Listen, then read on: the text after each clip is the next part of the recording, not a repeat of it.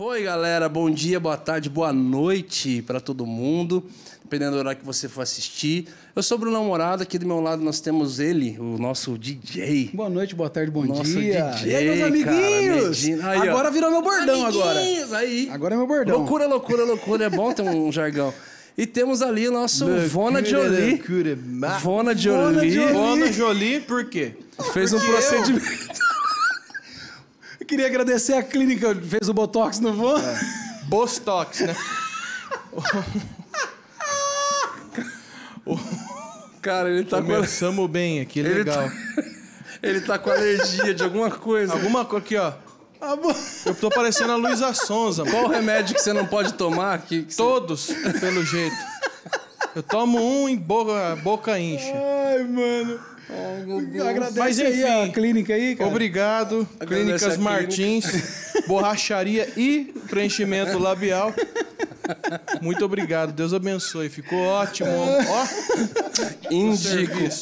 Eu indico muito. Pra você, inclusive, Medina, tá com a boca seca aí. Boca seca, Tudo bem, meus galinha. meus coleguinhas? Muito bom. E, gente, hoje nós temos a honra. Muito bom, cara. Essa tua boca foi demais. Cara, nós temos a honra, o prazer, A o privilégio, a. A, A melosquência. o- a, Não a sei. honraria. a honraria. A- O Deus tem que prosperar essas pessoas. Uma Nós temos aqui a alegria de receber os nossos amigos. Diretamente da Inglaterra. Ó, Guilherme e Larissa Sir Lima. Guilherme. A Lady Muito e o obrigado, muito obrigado, muito obrigado. Muito... Uma alegria estar com vocês aqui, meus amigos. Olha que É voz. isso aí, gente. Obrigado pelo convite. Eu testei bastante essa voz antes. É, sim. Pra poder impostar. Porque você, vocês são músicos, todo mundo aqui é músico, né? Isso aqui é uma cara de músico. Mas eu não sou, então você fica ouvindo a própria voz assim, eu não, não costumo Não tá fazer isso. É verdade, quando prega ali, o máximo retorno É, ali. Não fico ouvindo a própria voz, então eu tô. Tá legal isso. Então, Eu já- falando em voz do Guilherme, eu já quero confessar que a primeira vez que eu te vi. você já me contou isso, eu não achei engraçado. Mas é. Não, não. Eu, eu jurava que ele era o, o dublador do Barry Grylls do, do Discovery, mano. Ele dublando o, o Dan. A, a entonação. E aí, aquele urso veio e nós pegamos. tipo, é igual, mano. Traduzindo, né? Aquele Cara, urso. traduzir.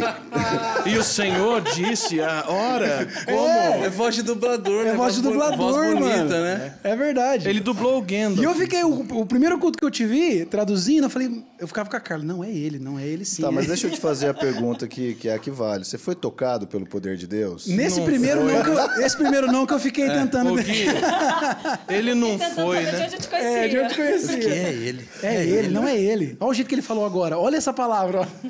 Ele não foi tocado. Olha aí como é que tá aí. Eu, a- Que eu acho que esse negócio de, de interpretar, né? Que não é, é intérprete, né? Não é, não é de, de traduzir, né? Alguns falam tradutor é diferente do intérprete, né? O intérprete, Já pega essa aula aí. é, ele faz, ele, ele, ele transforma aquilo que é dito é, de uma forma que as pessoas vão entender, que carrega o, o, aquilo que é mensagem, né? Então, assim, conhecer a pessoa que está falando, você entrega exatamente o que ela estava imaginando pensando. É melhor você conhecer do que você só traduzir. Então, isso é o intérprete, né? Ele é meio que uma extensão do que aquela pessoa está fazendo, né? Então, é, mas dava Que pra, ir- pena que você dava para ir pro Discovery fazer a extensão do Bear Exato. Grylls. você acha? Se tudo der errado, você Guarda- tem um trampo. Guarda, assim, De repente, currículo, né? é, quem sabe, né? Se tudo der errado, Gui, você Já tem, tem, um uma, trabalho. tem um trabalho. Já tem, né? Olha aí, que benção. Bear Grylls.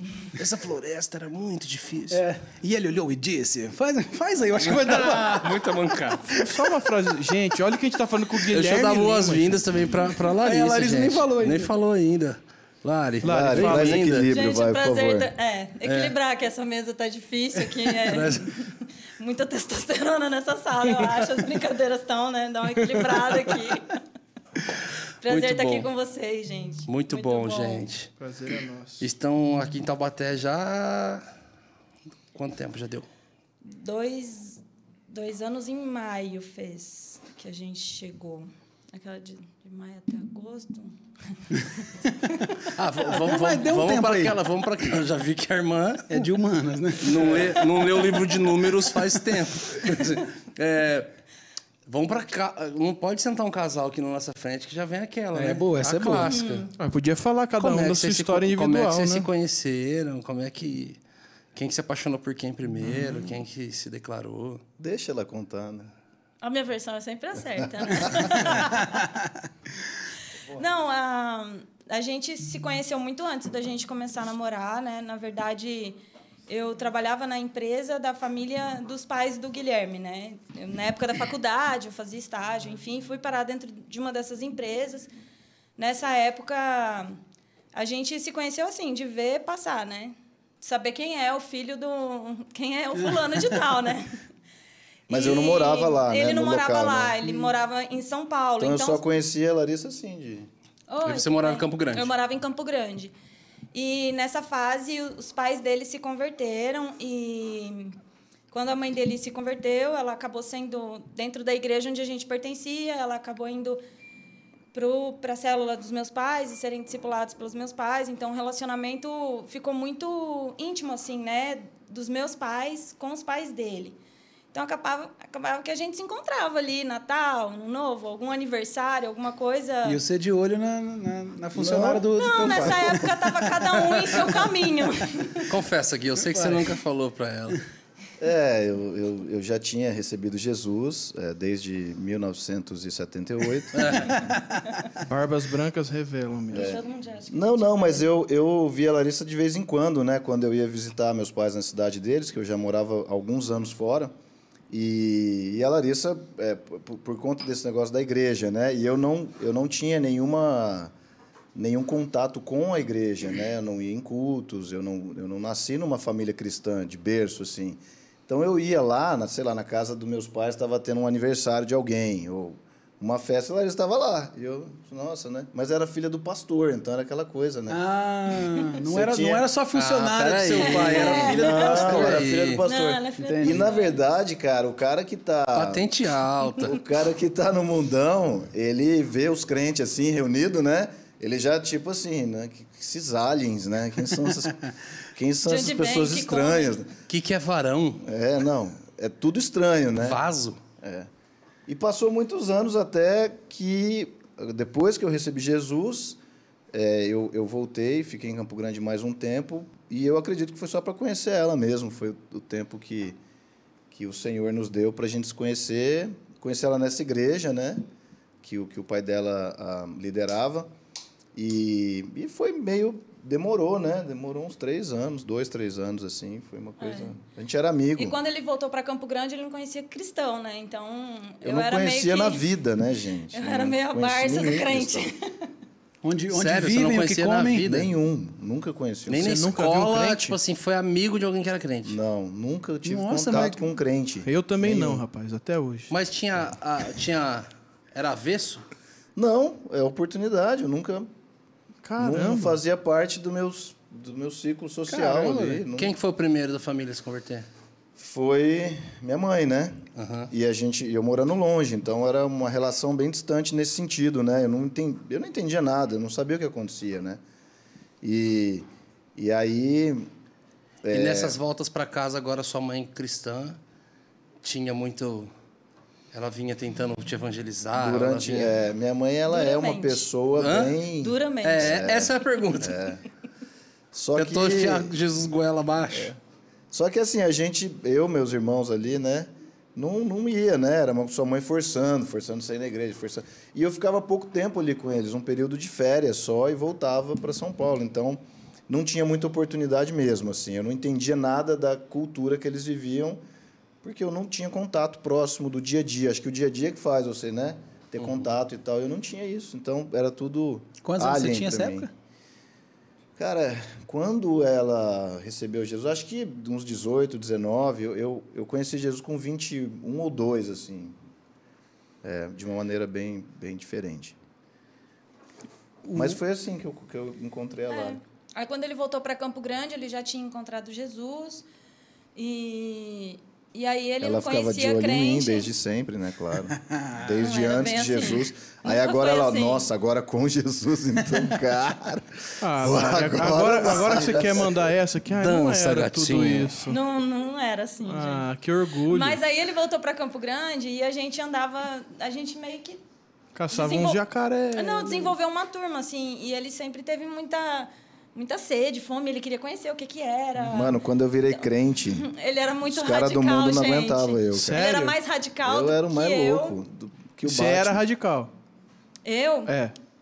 eu, Chita. eu tive uma fase assim, eu tive Não, que eu era muito mais que ela. Eu passei um detox bem forte do, do chiitismo, assim, mas quando o Guilherme se converteu, ele- eu falei, gente, mas não é assim, já fui assim, dá para ser menos. vamos mandar." mas no teve, freio um pouquinho. É, mas ele teve essa fase. Então, nessa época, a gente acabava convivendo muito, porque eu sempre gostei muito de estudar, né? Eu sempre fui uma pessoa de sentar, estudar a Bíblia e falar, nossa, eu quero... E eu encontrei nele uma pessoa que queria sentar com apostila, com livro, com, com, com Bíblia e estudar de uma forma que não era só ouvir uma mensagem. Então, nessa época, a gente ficou muito próximo e a gente tinha uma turma de amigos né, em comum. Mas eu não lembro quando foi o dia, assim, eu lembro mais ou menos, né? Quando foi o dia que eu olhei e falei assim, nossa, eu, eu, eu acho que ele não é mais só meu amigo. Aí o zoinho brilhou. Aí... A hora que ele aí- começou a aí falar tem de toda uma história. apocalipse. Não, aí tem toda Aquela uma história, conversa assim, super natural de falar assim, é, conversando sobre café e fala assim, "É, então, mas nossos filhos, já vai, tipo assim, Não, aí começou... Não, aí começou a só rolar deu oi e assim, já falou, tipo, não, casamento Pula é em aí, setembro. Larissa, pula aí, pula aí. Acabava o culto, né? E É. todo mundo sai para comer, aquele negócio de igreja, né? Assim, não, você não quer deixar seu carro lá em casa e a gente vai num carro só. e eu falava assim, ó. Pra interesse. economizar né, gasolina. É, e eu falava assim, ó. Você entende isso, Brunão? Ah, ele já mandava eu essa? Já? mandava essa. Aí eu deixava o carro, Gasolina né? é caro. Ficar Já tava- dirigindo por aí à noite sozinha. Tava planejado É já. perigoso dirigir sozinha. É verdade. Aí, aí, tipo, aconteceu. Aí um dia ele chegou pra mim, a gente andava, tipo assim, o tempo inteiro junto. Aí um dia ele chegou pra mim e falou assim: olha, é bem sério, bem formal, chiitaço, assim. Chegou e falou assim: você guarda seu coração porque somos apenas amigos. Nossa! Mano! Não acredito. Aí eu cheguei em Mano. casa. Esse cumprimento, o cara é mó cruel.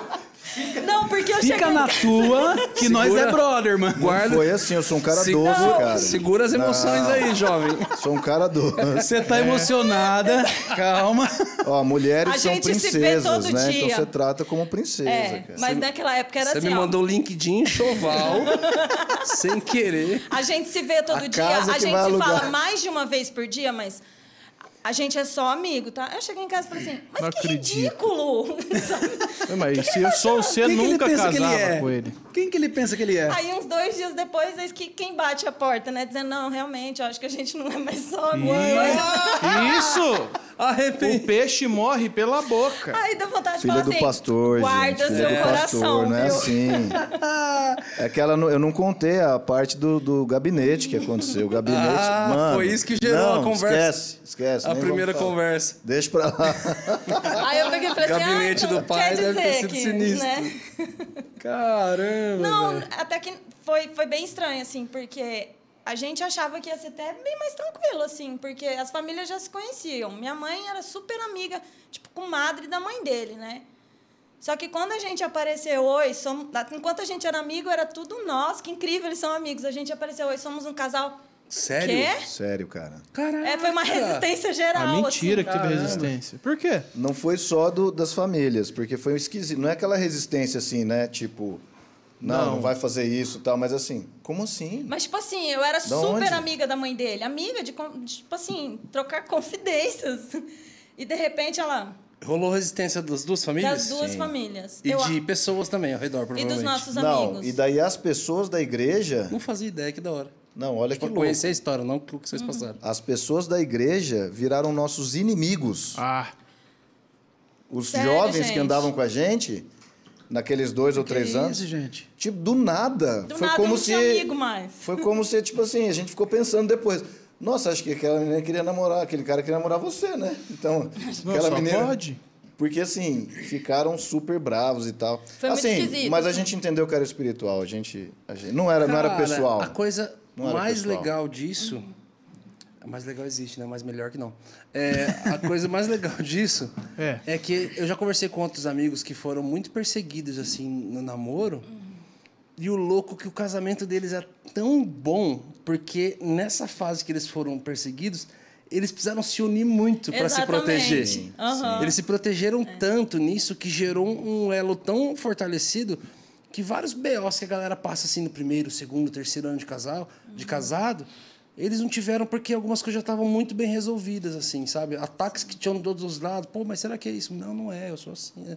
Alinhou, aproximou muito eles, assim, ao ponto da aliança ficar muito fortalecida pro pro, pra a fase que todo mundo considera ser a mais difícil ali da primeira época do casamento e tal. No nosso caso, é Isso no refletiu? décimo terceiro que a gente está Aham, passando é. a tribulação mesmo, mas tá tudo bem. Acabou hoje. até hoje. É bíblico, o número é, bí- é 13, é bíblico, né? é 13. Ah, é isso. 13 é ruim, tá na Bíblia, né? Eu não ia mencionar isso, mas é, já, Mas que, já a que gente- entramos nesse assunto, Nessa Lula ou mesa. Bolsonaro? Que a gente Jesus. não. Nós, essa história A não- gente não tá na Boa, direita boa. nem na esquerda. Essa a gente história não permanece cola. com aquele que tem espada na mão. Essa is- isentona, essa Ei, não cola. ei. Vai, Vona, Cara, você tomou um retrovertido aí, Vona, vai. Mas isso fortaleceu vocês, assim. Fortaleceu, assim, a gente. E aí, no meio do nosso relacionamento, ele, a gente tinha talvez um ano de namoro, ele voltou a morar em São Paulo. Então a gente namorou mais ou menos um ano, um ano e três meses, bem à distância. Nossa. Né, assim, São Paulo, né? 1.200 quilômetros de distância, era uma vez por mês, ou indo ou vindo. Depois um de ia- quanto tempo de namoro que você foi pra lá? Um ano e pouco. É, ah, eu voltei, um ano né? morando junto, depois que foi É. pra lá. É, porque eu E eu já em estava em Campo São Grande, Paulo, né? e aí eu voltei, e eu creio que esse, essa volta para Campo Grande foi um encontro com ela, que eu fiquei lá uns três anos, mais ou menos, e um de namoro, e já voltei de novo, já Uhum. saí de... Voltei para São Paulo. E aí eu, foi uma fase assim difícil para mim, mas eu entendi muito o, o processo de Deus na minha vida, né? É, de ser tirada do lugar com, do lugar confortável assim, né? Porque aí de novo, eu não tinha mais meus amigos, eu também não tinha o Guilherme, né? Ele não estava em Campo Grande, eu tava lá, tipo, Cara, verdade. Cara, mas foi uma época que eu cresci muito em relacionamento com Deus, porque tipo, o que que eu ia fazer nas horas vagas? Foi um tempo assim que tipo, eu mudei meu quarto, repintei, sabe quando você muda assim, porque eu, eu vou morar aqui agora, né? E era um tempo que eu gastava muito com Jesus e foi mu- muito precioso pra gente. E a gente casou, no dia seguinte do casamento eu mudei para São Paulo. São Paulo eu não Sim. conhecia uma alma. Essa eu só parte foi conhecia difícil. o Guilherme. Eu não conhecia ninguém. Então eu, tipo, mudei para São Paulo. Eu deixei meu emprego, deixei minha família, a igreja que eu estava acostumada, né? E E mudei o pai dela, né, assim, a família dela, quando eu falei que a gente ia embora, né, é, a gente casou, foi literalmente no dia seguinte a gente foi embora. É. Cara, Mas foi foi, falado antes. foi tenso. Não, foi. Foi uns É, três meses depois antes, assim. que eu fui Não pra foi São na hora Paulo- do bolo, não. Não. Tchau, gente, indo embora, indo embora da festa. sabe- Tchau, Depois- gente, ó, tamo indo pra São Mas você Paulo. sabe Depois que que eu lá fui de- para São é. Paulo, eu sabia que eu ia voltar para lá. Então, assim, ó, nós vamos casar e vamos voltar para cá.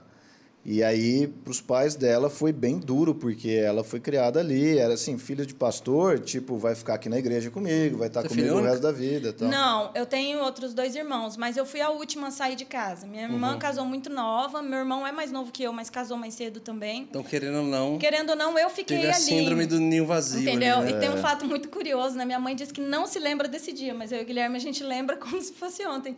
Um dia antes do casamento, minha mãe chega pra mim e fala: Eu não lembro, eu Filha, não ouvi isso. filha, você tem certeza? Nossa! Você não quer esperar mais um pouco? Gente, eu tô encabulado. Sua mãe não Mas vai não assistir o era. Hub, né? Vocês vão cortar em- essa parte. Não vamos, Mas né? não Vou era a questão do casamento, porque nessa Tão querida, época... minha sogra. Porque nessa época todo, todo mundo já tinha aceitado, né? Tava, foi só no começo ali, talvez uns dois, três primeiros meses, todo mundo ficou Teve assim. um motivo pra galera ficar Teve, assim? eu acho que entre os nossos pais foi assim. Eles eram tão amigos que eles falaram, nesses dois daqui a pouco descobre que não tem nada a ver, que eles são só amigos mesmo, ferrou nossa amizade. É a treta, entendeu? a treta de É achar que treta, dá- tipo ia dar assim, errado, que não era, que a gente não Porque tinha. a gente era muito diferente. É o lance desse negócio do perfil, né? Muito. De achar que as pessoas que casam são iguais. Então, É. eles parecem, tem o mesmo estilo. Tá? Eu e a Larissa, a gente é muito diferente. Hoje a gente é muito igual, a unidade do É, casamento eu ia nos fez. perguntar, eu sinto que vocês Mas a são bem gente parecidos, é assim. muito A gente diferente. era o avesso do E a gente é de personalidade. Nossas personalidades são elas são completamente opostas, né? São é, é, polos distintos. Mas é, tem uma coisa sobre isso, né? Que é, eu ouço muito falar hoje em dia sobre casamentos. Mas Jesus falou comigo que eu ia casar com a Larissa.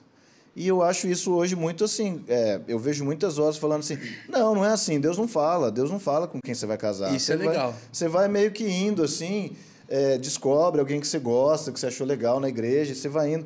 E assim, cara, é, se Deus não fala a decisão de maior impacto na sua vida, a mais importante, que tem o maior potencial de te levar para um lugar bom, ou o maior potencial de te derrubar de um lugar bom onde você está, e Deus não fala nisso, então eu não vou crer que Deus fala coisas simples para mim. Tipo, decisões de compra simples, ou decisões ministeriais, ou coisas desse tipo. Se eu não crer que Deus fala para você com quem você Pro vai casamento, casar... que é algo que vai transformar a sua vida, né? Cara. Que é, sei lá, talvez um. A coisa que mais revela Cristo e a igreja é o casamento. E Se eu Deus acho- não tem opinião nisso, E eu acho vai que ter assim- opinião no que na sua vida? E eu acho que, assim, muitas pessoas que podem dizer, ah, mas Deus nunca me falou, talvez foi a, é a mesma coisa de você receber salvação, quando você é convertido a Jesus. O, o seu amigo te levou na igreja, você respondeu ao apelo, mas isso foi a liderança do Espírito Santo na sua vida. Foi ele que fez, Jesus é que salva, o homem não Mesmo salva. que não seja a voz de Deus falando para você diretamente. Exato. É, Exatamente. Mas você que casou com a sua mulher e tem uma vida com ela e crê que Jesus juntou vocês, o Senhor liderou vocês de alguma maneira. Então, eu ouvi Jesus falar para mim, porque a gente era muito diferente. A gente era tipo assim, Provavelmente falou entre aqueles dois dias do guarda o seu coração e vamos casar, entendeu? O Espírito Santo catou e deu-lhe. falou, vem cá, não é bem assim não, viu? mas eu ouço foi, muito. Foi, foi? Eu, Hã? Não. Foi nesse gapzinho? Não sei, não lembro, cara. Você era orgulhosão, né, mano? Ô, Vona, Eu avisei. ô, Vona, vai com calma. Vona. É os remédios que eles estão tomando. É. Os remédios é, É o Botox. é o- é o errado. Botox. É o Tilenol. É o Botox. É o Botox. Deixa eu te perguntar uma coisa para, eu quero, eu vou fazer essa pergunta justamente para gerar um Um corte. Um isso. Era o que eu eu, eu tava tentando disfarçar, mas é, era isso. Ô, Você Brunão. Você falou em relação a esse lance que a gente está falando de Deus falar o, o prometido e tal. E a gente, até aqui, algumas pessoas já passaram. é, ah, não precisa nem citar algumas, mas tipo assim, que foi profetizado, que Deus usou profeta, pastor, não sei o que, esse é o homem da tua vida, e confirmou, e desceu um anjo. E não é.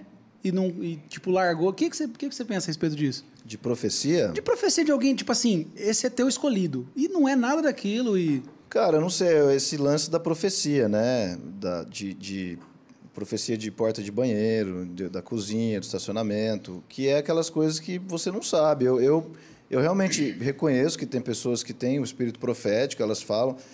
Assim, para ser bem honesto para você, eu acho que eu recebi na minha vida umas três ou quatro profecias, no máximo. Mas eu falo em relação ao Eu nunca- casamento. então, Você- eu, então eu tenho uma percepção de pessoas que falam coisas determinantes assim, de qualquer maneira, diferente da maioria das pessoas, de tipo, cara, ah, então me falaram que eu vou mudar para a França quatro vezes já. né? Não sei. Se o cara tem que discernir aquilo, né? Mas- Eu Cara, acho eu que a- a profecia, ela sempre reafirma algo que Jesus já te falou. Eu acho que a profecia não- jamais deveria ser uma surpresa para você. E tem profecias que, às vezes, Jesus nunca te falou, mas essas você põe ali na gaveta. Eu vejo muita gente hoje correndo atrás de cumprir a profecia, né? É, porque se Mas Deus quem falou que, a eu vou casar com profecia é aquele quem cara, falou. aí às vezes a Né? pessoa tá presa uma na outra porque alguém profetizou aquilo. Exatamente. Mas ela está presa na palavra da pessoa, né? Sim. Não exatamente do que Deus estava falando, porque ela vai tomar uma decisão com base em, no que alguém disse para ela. É, é- é estranho. Então, resumindo, ovo de Deus, gente. É, eu acho que assim, eu ouvi uma profecia a respeito de alguma coisa. Eu, no mínimo, eu tenho que levar aquilo diante de Jesus. E a Bíblia diz que todo negócio pela boca de duas ou três testemunhas, o negócio é confirmado. Mas não são duas ou três testemunhas, tipo assim, ai, aí o profeta nessa igreja, o profeta naquela outra igreja. Quem são essas testemunhas? Cara, se eu recebi de um homem de Deus, que eu reconheço como um homem de Deus, uma profecia a respeito de qualquer coisa, uma das testemunhas tem que ser o Espírito Santo dentro de mim, porque ele Confirmar, sabe, ele tem que confirmar isso, sabe? E eu vejo muita gente hoje numa corrida por cumprir profecias. E eu falo, gente, se Deus falou, ele é o cara responsável por cumprir isso na sua vida. Você não precisa sair correndo para cumprir. O cara quer ver um chapa aleatório, que ah, você vai casar com tal pessoa. Nossa, se eu fosse casar baseado Ouviu, em Medina? profecia, eu tava no. Que Né? isso? Nunca profetizaram meu casamento Cara, maravilhoso. então- Dez anos, dez anos. Dez 10 anos já? É isso aí. E assim, é, a profecia, ela, ela, ela brilha uma luz em algo que já estava lá, né? Então, mesmo que você nunca tinha Sim. percebido aquilo do Senhor, você nunca tinha ouvido, talvez claramente, mas a profecia, quando é de Deus, quando ela é verdadeira, Tem um insight, né? brilha uma luz no seu espírito de uma coisa que já estava lá e você começa a perceber que aquilo estava lá dentro de você.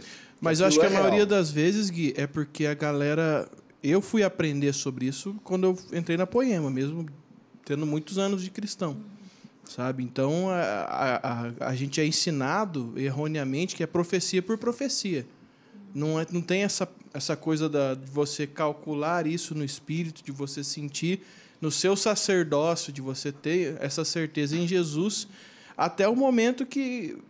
Cara, se você tem isso bem definido em você, você vai ouvir a profecia depois que você já ouviu um sim de Jesus. Sim. Né? Eu- Mas eu- agora, olha que louco, né? Quando você lê a lei que Deus deu, muita gente hoje ignora a lei, né? Mas Jesus veio para cumprir e tornar ela possível.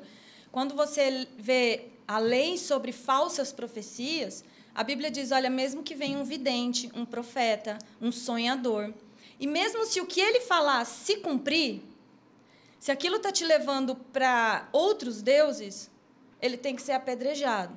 E muitas vezes a gente pensa que esses outros deuses é tá me levando, sei lá, para outra religião. A gente assume que Deus é uma religião e Deus não é. Mas muitas vezes ele está te levando para um lugar que te afasta da Você se curva pra isso. Você se curva para aquele propósito. Você coloca aquilo como primeiro lugar. Ele tá te colocando em frente a um ídolo. Sim. Então a Bíblia diz, mesmo se se cumprir, não é, não é porque alguém falou e se cumpriu, nossa, era de Deus. Eu acho que a gente tem que desenvolver esse senso de. Mas vou ouvir Jesus. Não é ser cético, nem. Nós cremos no ministério profético, Com né? certeza. E nós cremos que Deus precisa levantar verdadeiros profetas na terra. Nós, nós cremos na voz profética, mas eu acho que a voz profética hoje ela é mais retratada como uma adivinhação, um, né? ali uma leitura de mão, o que, que vai ser, quem vai ser meu marido, onde que eu vou morar, do que realmente algo que os profetas da Bíblia mudavam o rumo da nação. Sim. Convertiam o povo de volta para Deus, mudava o destino de um não povo. era dar um recado Não sobre era- a sua vida Uma pessoal. pessoa, Ah, E- cor, e- cor da meia. E isso não é desprezado de jeito nenhum, não deveria ser, né? É, é isso que a gente chama de alinhamento espiritual.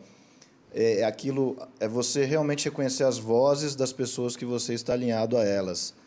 É, e, e são duas, e há uma distinção aqui entre o espírito profético, que eu creio que qualquer cristão que carrega o espírito de Deus pode manifestar, e o espírito profético fala do nível pessoal da revelação que você tem da sua própria vida, né, de como você vê a si, como você vê os seus passos, seus caminhos.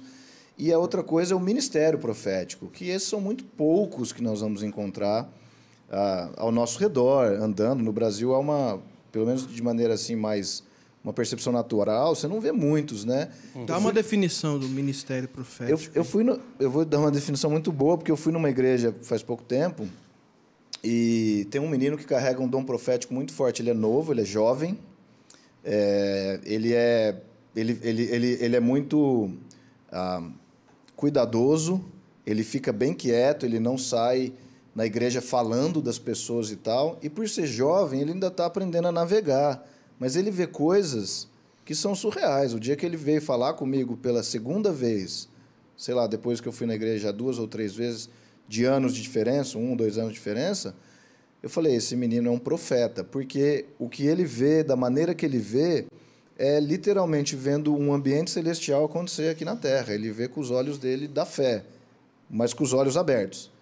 Então ele veio me falar uma coisa pela segunda vez e eu falei, cara, você, você é profeta. Eu sentei com ele para conversar e, e eu quis entender, ouvir ele, entender como ele funcionava. Sentei com o pastor, né? Chamei o pastor da igreja e ele, e a gente teve uma mesa e eu estimulei ele. Eu falei, cara, você precisa desenvolver, Desenvolver isso, isso. E, e crer nisso. Agora, é, ele apontou uma coisa para mim. Ele disse, eu preciso ser mais profundo nas escrituras. Foi a primeira coisa que ele me falou. Ele falou: Eu vejo muitas coisas que eu não tenho discernimento. Eu falei: Com certeza, Você vai ver pela Bíblia. Porque o que ele veio me falar, eu expus na mesa. E aí eu falei, cara, isso tá nas escrituras, isso você encontra na Bíblia. Tá aqui, tá aqui, tá aqui. Vamos, vamos conversar desse assunto. Aí ele, cara, eu preciso ser mais profundo na Bíblia. Eu falei, com certeza, você vai desenvolver melhor seu ministério e ser mais seguro daquilo que você vai entregar e outra coisa, e daquilo que você não precisa falar. Porque eu acho que a gente, como cristão, a gente tem essa ideia que tudo que a gente vê, a gente tem que falar da vida dos outros. Se eu percebo alguma coisa espiritual na sua vida, eu não tenho que necessariamente falar. Eu tenho que pedir permissão para Jesus se aquilo é uma coisa que foi revelada a mim, para que eu fale com você ou para que apenas eu vá interceder, vá orar por você. Mantenha você no meu coração, para que você tenha brasas vivas sobre a sua cabeça à medida que eu ofereço o sacrifício para Jesus. Então, é, existe essa diferença muito grande. Aí você vê, né? Olha a, car a característica desse menino. Ele é, ele é, ele é cuidadoso. Ele não é profeta que fica rodopiando e gritando na igreja e tal. A maioria das pessoas que eu já vi, pessoalmente, experiência particular, entregando profecias, é quem quer chamar atenção. De alguma forma, a pessoa não tem um lugar ali no ministério. Querendo ou não, a imaturidade é, da vida cristã Sim. é, gera uma dependência, né? As pessoas Sim. ficam dependentes disso, porque eu não estou indo buscar diretamente Jesus. Então é muito mais fácil eu achar um Moisés ali que É. vai me entregar alguma coisa que ele ouviu ao meu respeito. O dublador, Então é muito, né? é, é muito fácil as pessoas entrarem nesse lugar. E é a autoafirmação, né? Muitas das pessoas elas estão se autoafirmando ali junto É, às é. pessoas, né? Querendo entregar profecias. Então, há uma diferença, né, entre o espírito profético que eu creio que nós carregamos. Então, a hora que o menino me falou uma coisa, automaticamente aquilo acendeu, já estava ali em mim e eu reconheci que ele tinha a voz de Deus Cara, na é- vida dele. e esse assunto ainda dentro que você perguntou sobre a questão de uma palavra profética é, falando que é sobre tal pessoa, é muito louco porque é, eu não lembro quem que profetizou sobre Acabe que os dias dele terminariam em paz. É, foi profetizado sobre Acabe que Acabe o, o, os- o fim dos dias dele seria em paz. e espírito a hora que você lê a mentiroso, Bíblia, né? não é. Mas aí até que ponto eu fico nessa questão de até que ponto era um espírito mentiroso ou até que ponto essa palavra também era condicional de respostas dele para que acontecesse. Mas Sabe? você. Sim. Porque eu acredito que o que o Senhor fala sobre uma nação está falado, é o profeta. Dá para falar para a nação, dá para ficar adivinhando cor de meia. E, e a pessoa com o espírito ali de profecia que dá esse. Cara, realmente, flui em palavra de conhecimento a respeito de coisas a seu respeito. Mas eu acredito que a- a- a- algumas profissões estão condicionais a algumas respostas que você vai dar mediante aquela palavra. Não é, se mover para manipular aquilo. Mas, por exemplo, eu tenho um exemplo que eu, vi- eu presenciei na minha adolescência. Estava ministrando o louvor e teve um momento ali de ministração tal, meu, e, e meu pai estava entregando algumas palavras que Jesus estava dando para ele para algumas pessoas. Eu lembro que chegou uma menina assim e ele foi entregar para ela, ele tirou o microfone para não falar diante da igreja, e falou só perto, só para ela e eu estava perto assim, sem querer eu acabei ouvindo. Assim. É, e Sem querer. Sem querer, né? Cara, eu- e, e ele falou assim, né? foi bem básico assim, você estava no, no teu banho e você estava chorando e você estava orando, pedindo para Deus resposta e discernimento acerca desse sentimento que você tem sobre uma Era pessoa, Miriam. sobre uma pessoa e e tipo assim foi uma palavra de instrução, sabe assim, de falar assim, olha, é, continue em Jesus e, e e era o sonho da menina, do sonho da vida dela, ter uma família e tal. E ela tinha um sentimento sobre uma pessoa da igreja, um rapaz que era do louvor também. ela não violão, era. Não, não era Você eu, tá não era eu, entendendo, não. né? A gente vai chegar essa Calma, conversa. gente. Mas ela recebeu uma instrução acerca de, olha, esse sentimento fica, pode, pode conservar ele aí, sabe? E, e, e deixa as coisas acontecerem, que o Senhor vai tal, tal. Não falou de uma palavra que, olha, eu vou converter o coração dele, essa, eu trago a pessoa amada em três dias. A profecia edifica, né? Só que, qual foi a atitude da menina? Eu e o cara, pô, era amigo meu, di- tipo assim, dificílimo. Pensa num cara difícil, assim, sabe? É, gen- gente boa, mas cheio de marcas, um cara orgulhoso demais, assim. Um cara, você batia o pé em alguma coisa, ele batia muito mais. E a menina me chega com toda a sabedoria do mundo e fala pra ele: você pode fazer o que você quiser. Deus já falou que você vai ser meu. É, existe um negócio O chamado. cara de viajou, sabedoria, voltou né? casado, irmão. Com outra pessoa. A menina ficou numa crise, adeus, que não Coitada sei o que ela. menina. Então, tipo assim, é, mas tipo assim, falou, puxa, cara, você falhou aí na missão, né? Porque Tem ela coisa tentou que. cumprir algo É. que não era dela É, cumprir, não era da né? parte dela. Deus, cara, cultiva aí algo. Doideira, né? E é cultural isso também, né? Eu acho que o ambiente evangélico promoveu bastante essa cultura. Acho que hoje é menos, acho que veio das igrejas. Ah, eu acho que as igrejas mais modernas não, nem aceitam, o que também é o, o pêndulo foi tanto para outro lado que se perde também algo muito poderoso. né? Invalida um princípio, né? Invalidam, assim, é proibido alguém profetizar, porque ninguém entende que isso é. Não, vamos só é, cantar, pregar e, e se abraçar e vamos embora. Então, assim, está fora né, do padrão das escrituras quando Paulo fala sobre profecia, e, enfim, é, é importante, edifica a igreja. Ô Gui, e fala da sua conversão, cara. Eu sei que eu sou. É bem, bem cara, legal. Meu testemunho. É. Saúde a amada igreja. falar isso aqui na frente da minha esposa. Quando você saiu do Discovery, foi. É, tá encanado. Discovery Channel? que, que piada é essa? Eu Não Bear conheço. Grylls? Você não lembra dessa piada? Não. É... Cara, é, eu, minha conversão foi uma coisa muito assim diferente, né? Assim, para mim, né? Para mim. Pra mim também. Por que para você? A sua conversão foi bem diferente pra mim. você Tá também. certo. Mas é, é, eu acho que existem várias pessoas que não que andam com Jesus hoje e não vieram de uma igreja, né? Do, do ambiente cristão. É, eu não conheci muitos amigos meus de infância que receberam Jesus. Mas eu, eu tive uma história de vida, apesar de ter uma família maravilhosa, assim, meus pais são muito queridos, eu sou muito amigo deles até hoje, e a gente tem uma unidade bem legal. Mas é, meu pai, porque ele foi um cara criado muito no interior, assim, muito rústico, né? Ele sempre foi um cara que desde cedo ele queria mandar a gente para fora, né? Para fora é tipo assim, vai viver sua vida, vai estudar fora, vai viver em outros lugares, vai ter experiência. Foi foi a, sempre a ideia dele. Então a gente sempre foi muito solto assim, uma família legal é muito solto. E esse negócio de ficar muito solto, Vai viver sua fase difícil longe de mim. é, Negócio de adolescente. Não era, não era Adolescência, cabeça. juventude. Tô brincando. Não, mas esse negócio de ficar muito solto, você vai tendo experiências né, com as coisas ruins da vida também. Então eu fui para São Paulo com 17 anos e nessa época já eu já estava acostumado aí desde uns 14 por aí, até um pouco menos. Mas eu eu estava acostumado a ir para festas e tal, né? Nós estamos falando de mais de 20 anos atrás.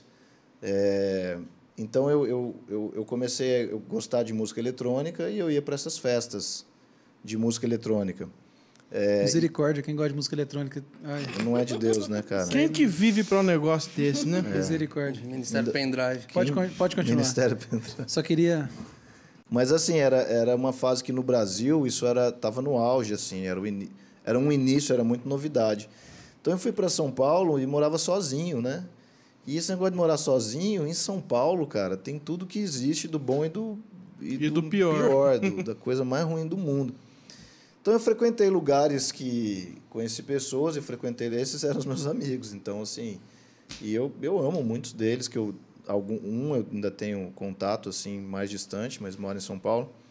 É, eu, eu frequentava essas, essas baladas e usava muita droga sintética, né? Na minha nessa época era Nossa, droga sério? sintética, né? Êxtase era uma coisa muito muito nova e era muito legal. Então eu fiquei vivendo essa vida durante um- uns anos da minha vida, vamos dizer aí dos 14 até quando eu recebi Jesus. E aí uns 20 anos de idade, eu já estava uns três em São Paulo, você entra numa numa bad trip, assim, você fica meio queimado dessas coisas, porque são é denso o negócio, é, é trash assim, né? É, e todos os meus amigos estavam queimados também. Então não é uma coisa que as pessoas ficam felizes lá o resto da vida. É legal quando você está lá, depois você vai embora, não é legal. E às vezes ficava dois, três dias nessas festas. Então eu, eu era desse estilo, né? Mas acabava, do, domingo, segunda, tinha que trabalhar. Tava E tudo aquelas drogas mantinham acordado dias. É, você fica dois, três dias acordado, né? Volta para casa ali, toma banho e volta de novo pro lugar que você estava, ou nem volta para casa. E é um pouco diferente, né? É, eu, eu, é, um- é um vício que não é fisiológico, né? Mas ele também é sociológico. Existe uma parte desse vício que é social. Você não gosta da droga para ficar em casa usando. Tipo assim, o cara que usa crack, por exemplo, ou cocaína, fica muito viciado, ele faz qualquer coisa em qualquer lugar. Mas esses caras da cena de, da noite, eles têm o vício, claro, em usar a parada, mas usar lá, com as pessoas, de estar lá junto com elas. A vibe do lugar lá. Então, isso cria um vício complicado. Esse é, é mais fácil você reconhecer que você está mal fisiologicamente do que você reconhecer que você está mal socialmente, que você está mal rela, num nível relacional. Então, isso é a parte que todo mundo achava que é normal, então é bom, vamos fazer. E, cara, numa dessas que eu estava bem zoado já, é, com 22 anos, 21 para 22, não lembro exatamente, eu fui para Campo Grande visitar meus pais. E o cara que tem a balada que eu acho que é a mais famosa do Brasil começou lá. Ele é um, um cara que, enfim, um fazendeiro tal. Um cara que é, é, fez muito profissionalmente e começou em Campo Grande. Acho que tem até em São Paulo hoje essa balada. E eu saí dessa balada umas 6 horas da manhã e uns seis meses antes eu entendi que eu estava nessa bad trip aí. Eu estava nesse lugar ruim. Então eu peguei minha Bíblia e eu abri a Bíblia e li um capítulo de alguma coisa. Que eu não lembro. Você Eu tinha uma Bíblia em casa? Tinha uma Bíblia em casa que minha mãe me deu, né? Então, aí eu, eu li um capítulo lá e vivia a minha vida. Eu estudava, trabalhava tal. Tinha que viver uma vida normal ali. Aí, é, eu estava bem mal, aconteceu uns problemas lá, umas situações, né? Tampa seu ouvido aí, tira o fone aí. Mas aconteceram uns problemas lá, né? Eu nunca contei muito essas coisas para Larissa, não, não importa, eu, não, eu não, não falo de testemunho muito, mas é, aconteceu umas coisas bem ruins e eu saí dessa balada, eu, tava, eu tinha usado umas drogas, e quando eu saio era de manhã, umas seis da manhã, cinco e meia, o sol estava bem quente, Campo Grande é uma cidade bem tropical zona, assim, né? Então o sol racha, vem com força, assim. E aí o sol veio muito forte e Jesus falou comigo naquele momento. Ele falou comigo, né? Ele me tocou naquele momento, falou comigo. Eu estava com uma outra pessoa. Na calçada. E você é na alto, ru- andando alto na de rua. droga. Eu não estava alto, eu não estava mal, eu estava meio normal. Já tava passando efeito. É, eu estava meio normal. Essas drogas, assim, êxtase, você não fica louco, né? Você não não é igual LSD, que você vê essa Gnomo. parede aqui, dos, você vê essas coisas coloridas. Você fica normal, você só fica. é- é- ela diz que libera muita endorfina, né? No, serotonina, é, libera muito esses, esses, essas- esses negócios que deixam você feliz. Então você não fica fora de si, você fica caindo e tal. Enfim, aí eu saí e Jesus falou comigo naquele dia e eu já estava vivendo, com certeza ele estava semeando todo aquele tempo antes ali, mas foi radical. Foi aquele dia, ele falou comigo, foi em julho de 2003 isso. E eu fui para casa dos meus pais, eu estava de férias lá, morando em São Paulo. E aí eu dormi, né? Seis horas da manhã, acordei meio-dia e falei para minha mãe, né? Falei para meu pai, sei lá para quem estava lá, falei: olha, eu quero uma Bíblia. É, você tem uma Bíblia aqui? Porque eu não carregava minha Bíblia, né? Eu tinha uma Bíblia lá em São Paulo, na minha casa. Eu falei: eu quero uma Bíblia. Você tem uma Bíblia e uma igreja para eu ir. Você vai em qual igreja? Tal. Então, você vê, eu não sabia nada, mas ela ia na igreja dos pais da Larissa. Eu falei: eu quero na igreja. Daí eles assim, né? Na hora, tipo assim. Acabou de é vir da balada, aconteceu, querendo né? pedindo uma Bíblia, querendo igreja. tá mal, cara, nessa né? balada? Tinha um pastor pregando. É, o que, que aconteceu? Agora, olha que coisa muito louca. Aí eu, não tem, tem a igreja que eu vou. Tá bom, então eu vou lá. Eu lembro de poucas coisas, né? Alguns flashes disso. Então, vamos dizer, isso era um domingo, eu fiquei lá mais uns- uma semana na cidade. Quarta-feira, o pai da Larissa estava fazendo um culto para homens na igreja. E eu caí lá. E era um pouco, pouquinha gente. Quarta-feira, acho que era tarde, então, não sei se era um feriado. Era um não lembro. feriado, eu acho. Era um feriado. Cara, e ele é um cara bem pentecostal, assim, de estilo, né? Não, a igreja dele não é pentecostal, mas ele é um cara, né? Ele ora em língua. Eu já, eu já ouvi ele orar em inglês. Ele não sabe inglês. Eu já ouvi ele orar em inglês e tal. Ele, ele, Caramba. ele, é- ele é forte nos, nos negócios.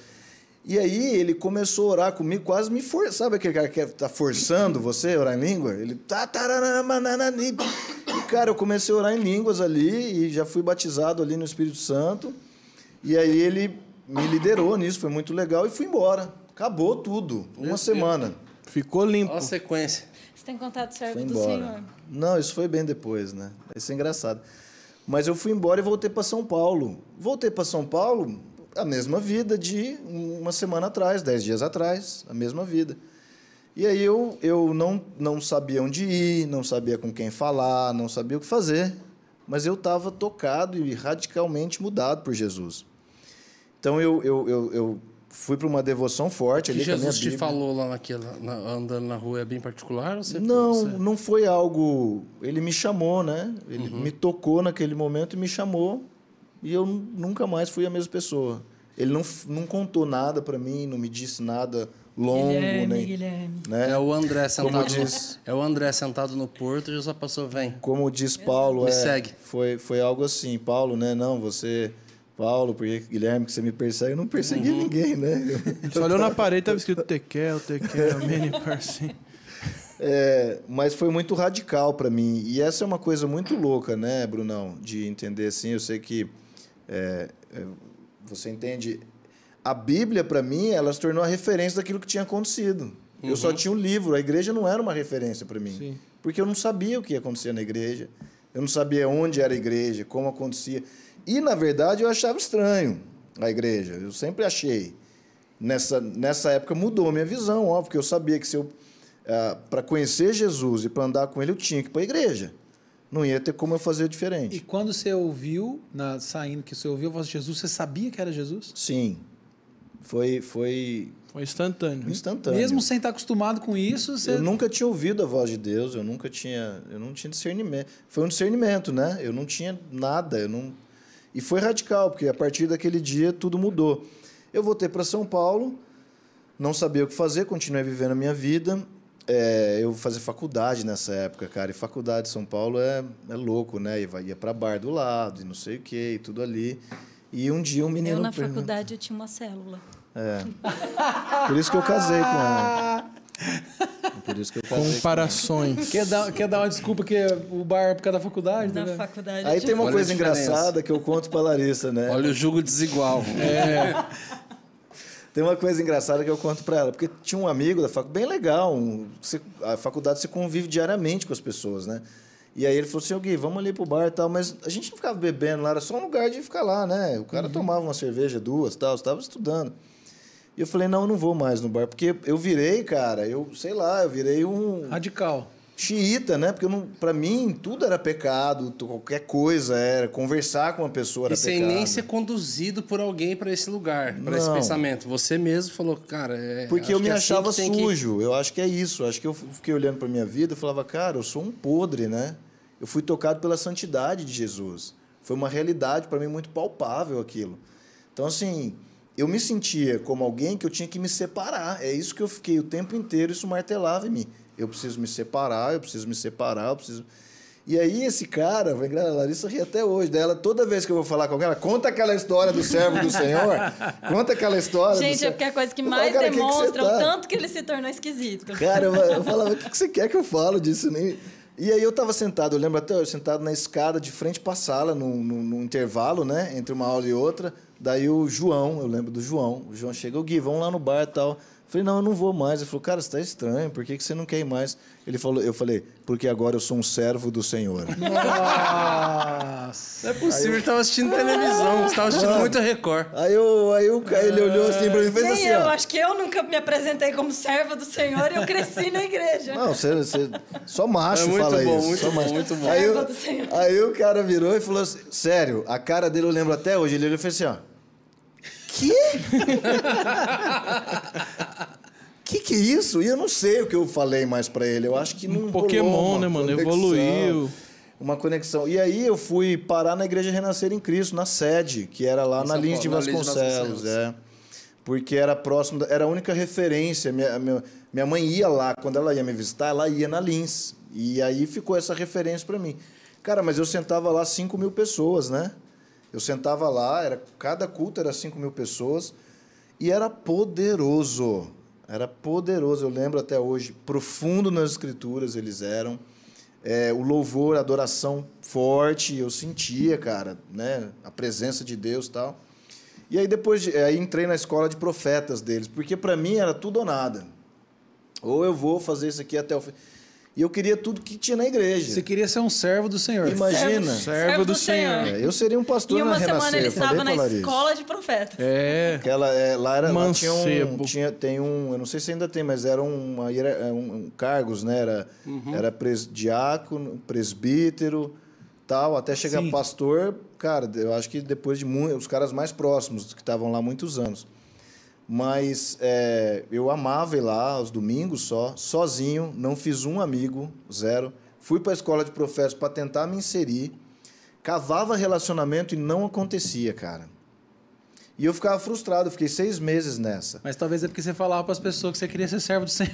Mas lá eles falavam assim, né, cara? Era o vocabulário, É né? o vocabulário deles. Eles estavam procurando alguém mais descolado. Mas- né? Então, não, de jeito nenhum. Aí, Você usava sapatênis, certeza. não, cara. Pô, eu vim da cena da música eletrônica, Medina. Fala, explica Ah, aí. Ô, Vona, que isso, Vona? Calma aí, Explica mas- é que é. Mas, mas, O que, que tem a ver? mas você teve que evoluir pra servo do Senhor, mano. Precisava louco. de um sapato. Não, mas é ilustrado lá da, da. Rua dos Crentes, Ah, aquele tá. sapato brilhoso, Exato. né? da- Bicolorzinho. Como é o nome daquela rua que esconde de Ia na, Sarzedas? ia na Zara da. Conde Sarzedas. É. Não, não, não ia, né? Agora, é, a coisa legal dessa história também é o meu batismo, né? Batismo, cara, eu fico olhando hoje, uma festa, as pessoas, a família, os amigos, Comemora. todo mundo celebrando. Meu batismo foi assim, eu ia lá, cinco mil pessoas, sentava lá na igreja, né, apertado no meio de algum lugar, ia embora, voltava.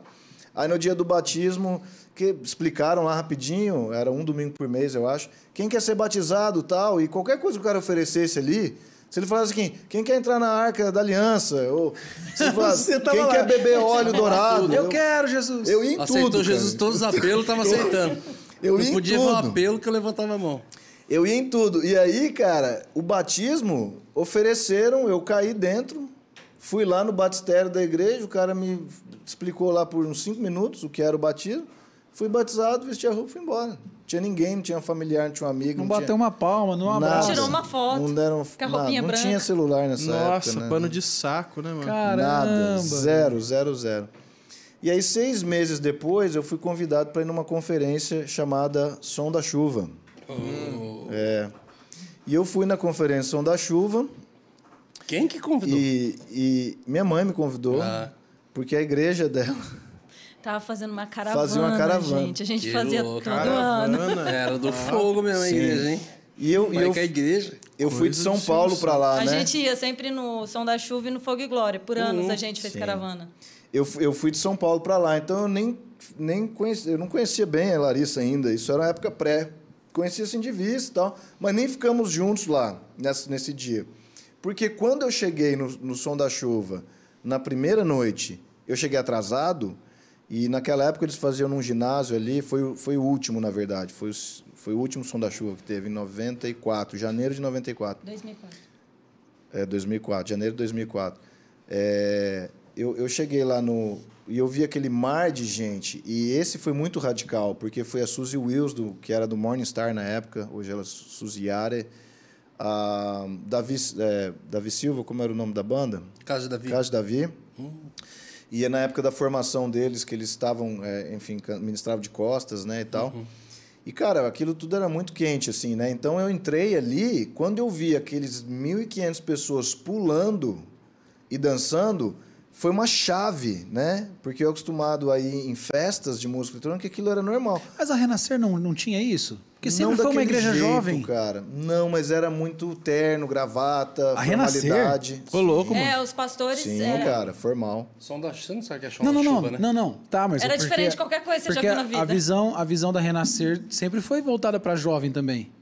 Eu, eu não era do- eu nunca fui no, no grupo no Ministério de Jovens deles, Aham. né? Eu não tinha ido ainda. Mas os cultos de domingo eram para família, era meio Mais tradicional. tradicional. Mas sim. assim, assim como a Renascer, em um tempo eles foram extremamente disruptivos Sim. em todos os aspectos, sonoro, Sim. estético, palavra, eles foram Linguagem, emergentes. aparência, O que estava acontecendo também com o som da chuva, com o Landuque em BH, também era, era, era algo totalmente novo e nada a ver. Cara, tava virando. Então era outra é. coisa também forte, musical, só que em outra estética. Cara, presença, era um outro tudo nada a ver. Então, assim como eles fizeram tinha uma realidade, eles vieram radicalizando, isso aqui também veio, só que totalmente pro lado profético apostólico. Cara, né? eu lembro que a Suzy quando- Wills nesse Fogo e Glória era tão louco assim, Som por- da Chuva. no- nesse som da chuva, ela no meio assim da adoração, não sei se vocês conhecem ela, mas ela é super. Ela é uma das Hipster. pessoas mais crazy nuts assim que eu conheço. Ela no meio, assim, ela desamarrava o sapato, colocava um- uma meia e saía deslizando em cima da plataforma. E do nada ela parava e falava- anot- pegava um caderno e começava, Começava a a anotar. anotar assim, umas- umas coisas. corria, saía assim da frente, ela pegava um caderno e começava a anotar uns negócios. virava Você uma fala, "Que música que é aquilo, profética. gente?" e você falava, gente. Aí eu vi aqueles mil, duas mil pessoas pulando e dançando naquele momento. Eu falei, gente, isso aqui é de Deus? É Jesus? Isso aqui. Deus, é- isso aqui é Deus, essa balada aqui é Onde que Deus. pega a bala? Essa balada. Onde que pega a Tipo, bala? vende alguma coisa aqui. Então, Mamãe, onde fica o bar? é, então uma mirrinha aí Aí nós. o cara tem mentos. Tem aqui, pode pegar. Enfim, aí eu vi aquilo, eu pulei lá dentro, fiquei três dias perdido lá, adorando no meio do povo lá. Perdido. perdido, perdido.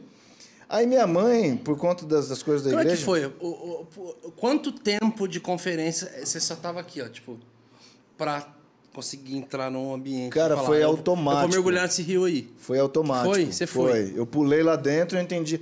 E é muito louco, né? Porque aquelas conferências, as pessoas não estavam assistindo a plataforma. Uhum. Você não, não tinha isso. As pessoas estavam ali, um virado para a parede. Você via muita coisa maluca. Os caras começavam a rolar no chão, umas coisas que você falava assim. Se fosse tá parar Tinha pra ver. leão. É. Se você parasse de olhar pra Jesus, você ia ver uns É, estranhos, a manifestação dos quatro seres lá. É, tipo isso. Mas eu, eu pulei dentro, Brunão, e aquilo lá me cativou demais. Aquilo ali identificou na hora. Porque eu acho que me fez um- uma, uma ponte com a história da minha vida. Eu falei, cara, tem pessoas radicais para Jesus, eu não preciso usar terno, eu não preciso falar formal, eu não preciso ser uma pessoa. Um tem servo pessoas. do Senhor. O servo do Senhor, né? E aí é muito maluco, né? Assim, para terminar essa história, Posso não ficar longa. sem suéter.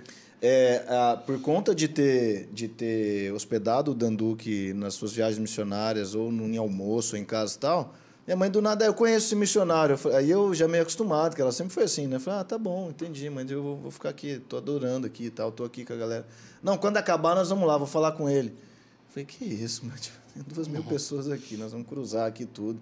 Subi lá e ela foi, cara. Acabou lá, a hora que acabou tudo, vamos lá. Cheguei, ela me colocou na frente do Dan, e o Dan nunca falou português, né? E aí eu comecei a falar inglês, eu já falava inglês nessa época, comecei a falar inglês com ele. Ele falou: "Vem na minha casa". Vem amanhã na minha casa. E, cara, pra mim, eu não sabia quem era Dan, eu não, eu não, eu não entendia nada. Eu não, eu não tinha referências, entende? Nessa época o Dan morava aqui. Em Belo Horizonte. Belo Horizonte. Morava. Morava lá.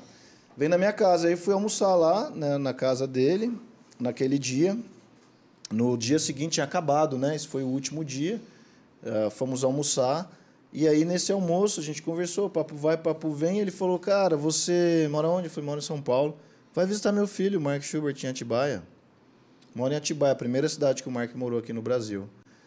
E eu fui lá em Atibaia. Fui lá, fui uma vez, fui duas vezes, fui três vezes. E Tudo Ficamos- intenso, né? Tudo. Ficamos nos relacionando. Seis meses depois que eu tinha recebido Jesus, né?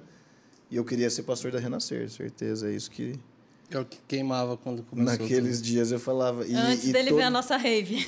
E todas as portas estavam fechadas. Não fiz um amigo na Renascer. Jesus não deixava, cara. Não, eu percebi depois que era uma coisa de Deus, porque Uhum. eu queria muito, né? E aí foi isso. Aí eu comecei a me relacionar com, com o Mark muito intensamente. E isso foi de 2004 para cá.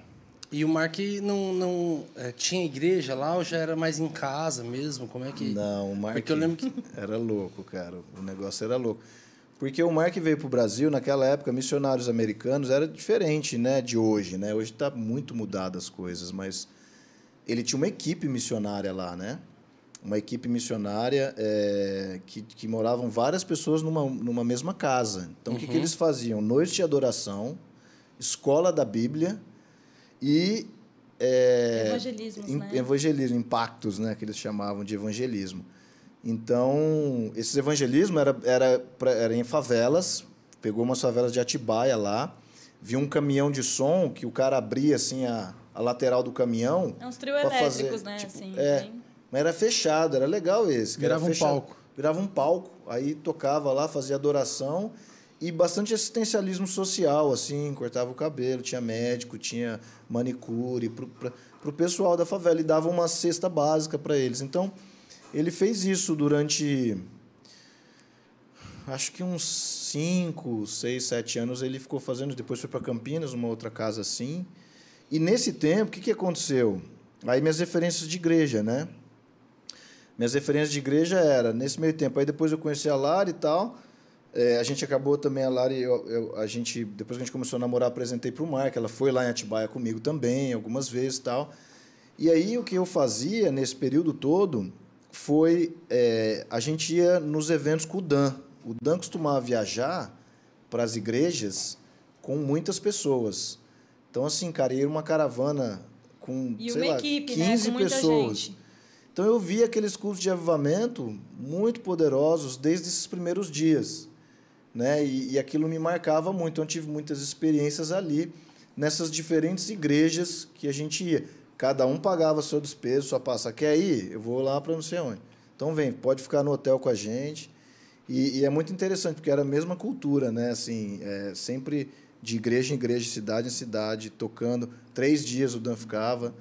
E, e era muito poderoso, né? A gente foi muito marcado por essa época. E estudando com o Mark, né? Estudando sempre com E o essa Mark. época você já fazia a. Como é que é o termo que você falou? Não é. Oh, meu Deus. É que você não falou que não é uma tradução, é uma interpretação. Não, você não nunca, fazia? Nunca fiz. Nunca fiz alguma coisa pro Mark, assim, mas o Mark, o Mark assim, fala línguas é, é, é surreal, né? Tipo assim, ele fica um ano estudando A gente falou árabe. sobre isso antes de começar ou, ou já falou durante? Quando você.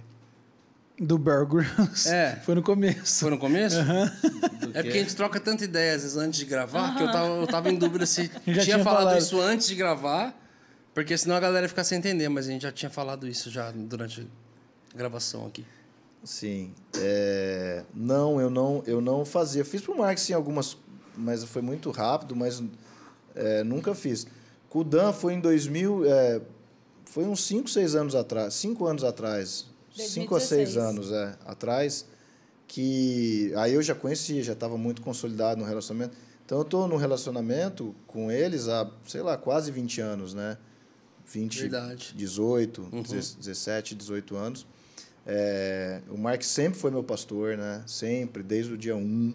Um relacionamento muito pastoral. O Dan como meu meu vô, né? Não tenho como expressar isso de outra maneira, mas é, é um vô paternal também. É, ele ele ele ele está na nossa linhagem, né? A gente acredita nisso porque a gente vive isso. A gente não acredita nisso porque é uma teoria ou porque tipo é uma coisa que a gente acha bonito pregar para as pessoas acharem, mas é, é uma é uma vivência. E aí o Dan me convidou, é, depois que mudou o, o- a estação da vida dele, que ele já morava lá, ele começou a viajar muito no Brasil de volta. E aí um dia ele me convidou. Eu, me- primeiro me convidou para viajar. E aí eu viajei lá, nós fomos juntos nessa viagem? Não, né? Não, na verdade eu tava Você foi num, num- eu tava num evento com a Marte, eu tava traduzindo a Marte e tipo naquela viagem ela falou: "Ah, então o Dan vai viajar" e não sei o que, que tinha acontecido com o intérprete daquela viagem. Falei, Não, o Gui vai. Não, não, mas Sem foi- nem falar com o Gui, né? Não, não, mas O foi antes. Eu fui num, foi outra viagem. Foi É. uma viagem que, que é, o, o, o Fabinho estava cuidando, na verdade. O Fabinho é um pastor do Bola, um amigo nosso, muito querido. É, e eu e eu estava lá numa fase da minha vida, na verdade, numa transição difícil para mim. Essa é a realidade do processo. Eu estava num momento muito complicado da minha vida é, ministerial, com Jesus, da minha visão, das minhas percepções. E um dia o Dan chama, vem aqui só a mesma coisa que a gente fez anos atrás. Ele falou, vem viajar aqui, vem aqui comigo. E foi em Brasília. Olha, olha que louco isso. Quando ele foi convidado para ordenar a nova liderança da Casa da Bênção. Você, você conheceu esse ministério, né, Bruno? Conheci lá em Brasília, Eu o nunca- apóstolo é, Doriel. Doriel. Doriel faleceu nessa época, um pouco tempo antes. E o Dan foi convidado pelo novo líder lá para participar da cerimônia lá de ordenação dele. E eu fui para essa igreja. E eu cheguei lá com calça rasgada, com, com camiseta, Tênis. com tênis. Na hora que eu cheguei lá, assim, eu não conheci Casa da Bênção, cara, né? Tipo, Não tinha ideia do que era, uma- que era uma denominação e tal. Eu cheguei lá e eu, eu falei assim, liguei, né? um dia, A Larissa, e aí, como é que tá aí? Como é que você tá aí e tal? Falei, tá legal, mas eu tô indo ali comprar um terno, né? Porque vai ter a Nossa. cerimônia aqui à noite, e, tipo assim. E os caras iam colocar a gente para sentar naquelas cadeiras que fica lá na plataforma, né? Enfim, só comprei um blazer, na verdade, e joguei por cima e tava legal, tava, tava adequado. E aí eu fui para essa viagem e nessa viagem o Dan falou, é, cara, vamos viajar, vem, vem aqui, você interpreta para mim, faz de algum tempo, a Doris vai ver com você e tal. E aí demorou um pouco ainda, assim, e a Doris é, me ligou e a gente começou a viajar junto. Foi muito poderoso.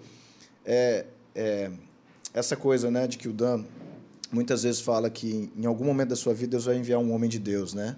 Ele vai te enviar alguém, né? E, e é muito real isso, porque foi uma, uma época da minha vida que eu já tinha vivido tantas coisas, tantas experiências. Nós plantamos igreja no Rio, trabalhamos com o Mark muito, de, muito próximos, né? muito juntos, trabalhando no dia a dia juntos, né? consolidamos várias coisas. E essa foi uma transição na minha vida que eu precisava realmente de uma coisa, sabe, de um, de um, uma coisa, algo da parte de Deus que eu não estava vivendo. E nessas viagens foi quando tudo mudou para mim, assim. Essas viagens, simplesmente estar ali com o Dan, de interpretar, muita coisa foi um divisor de águas. De vários que aconteceram antes, mas esse foi uma coisa que, que dividiu algo na minha Você, vida. você já pregava, ministrava? Sim, desde lá, desde lá com a Lari, né? É, antes da gente casar. um Não pouco- era nem crente ainda, já ministrava. Não, um pouco antes da gente casar, quando ainda estava morando, a gente namorava. Não sei nem se a gente namorava ainda. Mas eu sempre, eu sempre estive na igreja, né? Então, para mim ministrar assim, e eu sempre gostei muito de ensinar. Então, eu tinha um grupo de estudo na escola bíblica dominical. É. e Só os raízes e quando saber o que Gui isso. foi morar em Campo Grande, a gente começou a ensinar nessas escolas de manhã. Na E- igreja. na igreja. E foi muito legal. Parceria, assim. né? Na parceria. A gente não era namorado nem nada, mas a gente Que sempre foi a época das apostilas, a época que você falou no início ali. Falou, Sim. "Pá, Sim. A gente era amigo e ele Exato, curtia aham. ler também, curtia. Era, era muito legal, porque a gente estava indo em caminhos bem opostos, a gente se encontrou.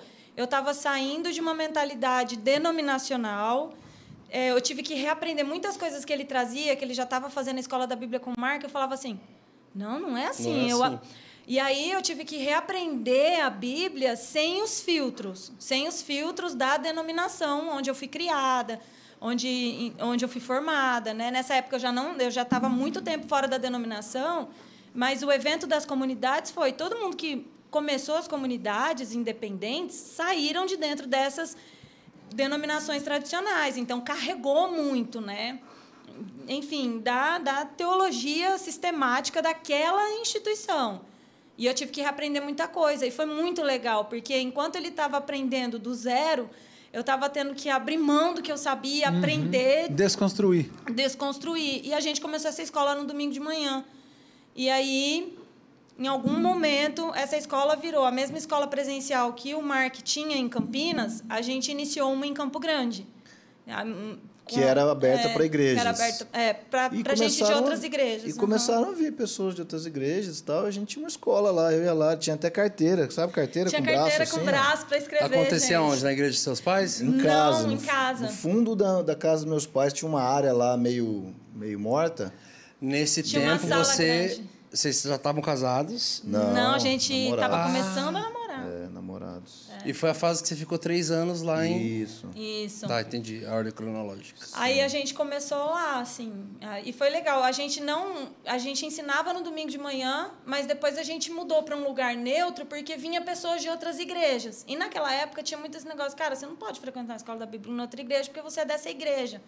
E a gente conseguiu, começou a sentir essa demanda, não, vamos abrir um espaço neutro, porque fulano que não é da minha igreja pode vir também. Mas entendeu? teve- Tinha gente de várias igrejas. Mas teve retaliação das igrejas. Tipo, Não. Não, Não teve? porque assim, a gente nunca... Retaliação. Retaliação. Foi crente, hein? pentecostal, hein? Cara, denuncia que nasceu no berço evangélico. Não, porque eu acho assim, sempre teve, é, a gente nunca pregou igreja, né? A gente sempre deixou claro que a gente não estava montando uma igreja. E é, a gente até estava conversando aqui um pouco, né, sobre as pessoas que batem na igreja, instituição, não sei o quê. Cara, você nunca pode ir contra algo que Jesus fundou, algo que Jesus que fez. Como que você vai levantar contra algo que Jesus que fez? Né? Você vai chegar e falar, "Ô, você fez errado. Mas a gente nunca pregou algo do tipo, você tem que ir para a igreja tal, você tem que ir para a igreja, porque a gente crê também que a igreja é de Cristo e que as pessoas elas são livres para encontrar a sua tribo, encontrar a sua família. Então, a gente nunca sofreu isso, de tipo, ah, não ouve eles não, porque eles vão te tirar daqui. Não. Cara, eu tenho que te equipar para você servir onde você tá. Não adianta eu vou tirar você para você servir em outro lugar. Não. É equipar o corpo, né? Então não teve retaliação. Não teve. Não. A gente só teve retaliação, foi no namoro mesmo. Ensinar a Bíblia, não. Então, eu confesso que eu fui. é, o, o Mark, é, até hoje, obviamente, né, mas nessa fase, o papel de estar ali junto com ele e formado numa, numa, numa escola dele. Né? Então, é, eu, eu tive muito contato com, com material que já era muito profundo desde cedo. Então, eu não passei por aquele beabá. Né? Por exemplo, a gente está. Hoje a gente tem um projeto nosso que é de, de ensino online e, e a gente estava conversando até com, com o Guilherme, que trabalha com a gente, sobre é, quando você fala para alguém, um novo convertido, é, você, você é, que livro você começa a ler, né? Por onde você começa a ler a Bíblia? Uma pessoa que acabou de receber Jesus. Geralmente a maioria fala pelos Evangelhos, né? Ah, lê os Evangelhos. Lê. Começa ali pelas obras de Jesus. Nunca foi assim comigo, né? Eu, eu, eu estudava coisas muito diferentes daquilo que era o padrão, porque eu não estava vivendo naquela cultura. Então, é, desde o início essa formação des- desse jeito, e eu comecei a ministrar né, nessa escola, na igreja, que o pai dela era pastor e me convidava para ministrar lá, para pregar, que pregava umas coisas diferentes, umas coisas que não eram muito é, comumente nos domingos falados. Isso faz muitos anos, né? Eu acho que hoje a galera já Porque tá... você caiu lá de paraquedas no meio de uma galera É. consolidada, profunda em Jesus, Sim. caminhada, vivendo o out do, do, do, do, do sistema convencional Sim. de igreja numa casa, do tendo tempos de pastor. oração, de adoração, Sim. e evangelizando, e, cara, já foi direto para pra, pra coisa profunda ali. É, sim. E, e isso, claro, né? Com os anos, é, você pede para Jesus, né? Coloca óleo na minha engrenagem para você ficar. Porque assim, a Bíblia, né? Ela, se você olha a Bíblia, tudo que a gente é, a gente vive no mundo hoje, à luz das Escrituras, você vê muito confronto, né? Então, com o tempo, eu acho que é compaixão e graça é, é a- é são os termos assim que você é, cada um de nós precisa ir crescendo, né, adquirindo, né, compaixão e graça, porque a Bíblia diz isso, está lá, está escrito, mas a maneira como nós aplicamos essas coisas na vida das pessoas é com compaixão e graça, né? Eu creio que E, e esse tempo, muito. esse tempo que você andava com o Mark e com o Dan, você viveu muita coisa louca também, que assim de, de, de experiência, de milagre, de teve muita coisa marcante. Como que foi? Sim, cara, mais de toques pessoais, né, do, do sobrenatural de Deus na sua vida, né, de estar prostrado no chão por horas, um ambiente de glória nas igrejas que viam e realmente aquilo era dominante, né, dominava a vida das pessoas. Ah, isso, isso foi, isso foi marcante, assim. Eu acho que o que te marca é o que se torna a sua prioridade, né? Então, o que você é marcado, aquilo que o Espírito marca na sua vida, você faz daquilo uma prioridade. Então, eu fiz da minha vida uma prioridade a glória de Deus. É o que eu amo. Eu amo a presença, o mover, é, esse lugar de intimidade com Jesus, né? O lugar onde a gente está exposto a Ele. E, e isso é, é o que ficou marcado na minha vida, o que, que é importante. Não, Guilherme, mas é importante outras coisas, claro, mas eu creio que a glória, ela conserta qualquer coisa. Tudo é importante. Tudo que está escrito, tudo que nós vivemos com Jesus é importante. Mas a glória, é, que é a presença manifesta de Deus, que é o que ele carrega na sua natureza em si, conserta qualquer coisa, né? conserta qualquer problema. É, mas o processo ensina muito, sabe, Medina? O processo nos ensina muito. Eu não achei que fosse ser assim minha vida. Eu nunca imaginei que minha vida, que eu estaria onde eu estou hoje, assim. Eu não, eu tinha outros planos, né? Completamente Você diferentes. você é formado em quê? Eu sou formado em administração e publicidade. Duas? Você tem duas formações? Sim. E é pastor. Cata o diploma. Eu já abri reclamação no Procon. Ah, é? Casou com um cara que tem duas faculdades. E durante um bom tempo você é, É, não sei se você está ainda envolvido com o negócio, faz ainda Não negócio. especificamente. é. É, eu lembro que há um tempo você ainda tinha uma empresa, a gente conversou Uhum. sobre, você foi conciliando as duas coisas durante um bom tempo aí. É, porque como nós tivemos uma vida missionária, a gente está assim no- na, na vida missionária mesmo, casados há 11 anos. 11 anos a gente está vivendo uma vida missionária. É, cara, você precisa continuar vivendo, né? Se mantendo. Então eu sempre, nos momentos que foi necessário, eu procurei sempre fazer alguma coisa. Eu fui treinado, eu venho de uma família de empresários, né? Então eu fui treinado assim de criança para ser trabalhar no mercado de trabalho. Tanto que os meus irmãos são executivos de empresas, né? Mas é, eu confesso que essa paixão, né, esse fogo, essa, isso que me marcou desde o início, nunca me permitia, né? Quando eu recebi Jesus, eu falava nunca vou ser pastor. Eu falava nunca vou ser pastor. Eu vou ser alguém que vai ajudar o pastor com dinheiro. Eu vou trabalhar, vou ser rico e vou ajudar o pastor com dinheiro. Mal eu sabia, né, que eu. Eu casei alguém- com esse, gente. Se alguém quiser me ajudar, não, Falam empolgado, que- mas eu Eu sabia que agora eu sou o pastor e preciso de ajuda. Mas é, é, cara, e, e assim é muito poderoso porque é, encontrar um lugar, né, de um, de um de um flow de Jesus assim, de um fluir de Jesus, é, para para você encontrar, viver onde você quer, no seu lugar, na sua visão. Eu sempre é, o meu amor pelas escrituras, por viver o ministério de Jesus e hoje poder viver isso na prática e na realidade. Mas foi um longo processo, né? Hoje a gente é feliz no lugar que a gente está, a gente é suprido, a gente é abençoado.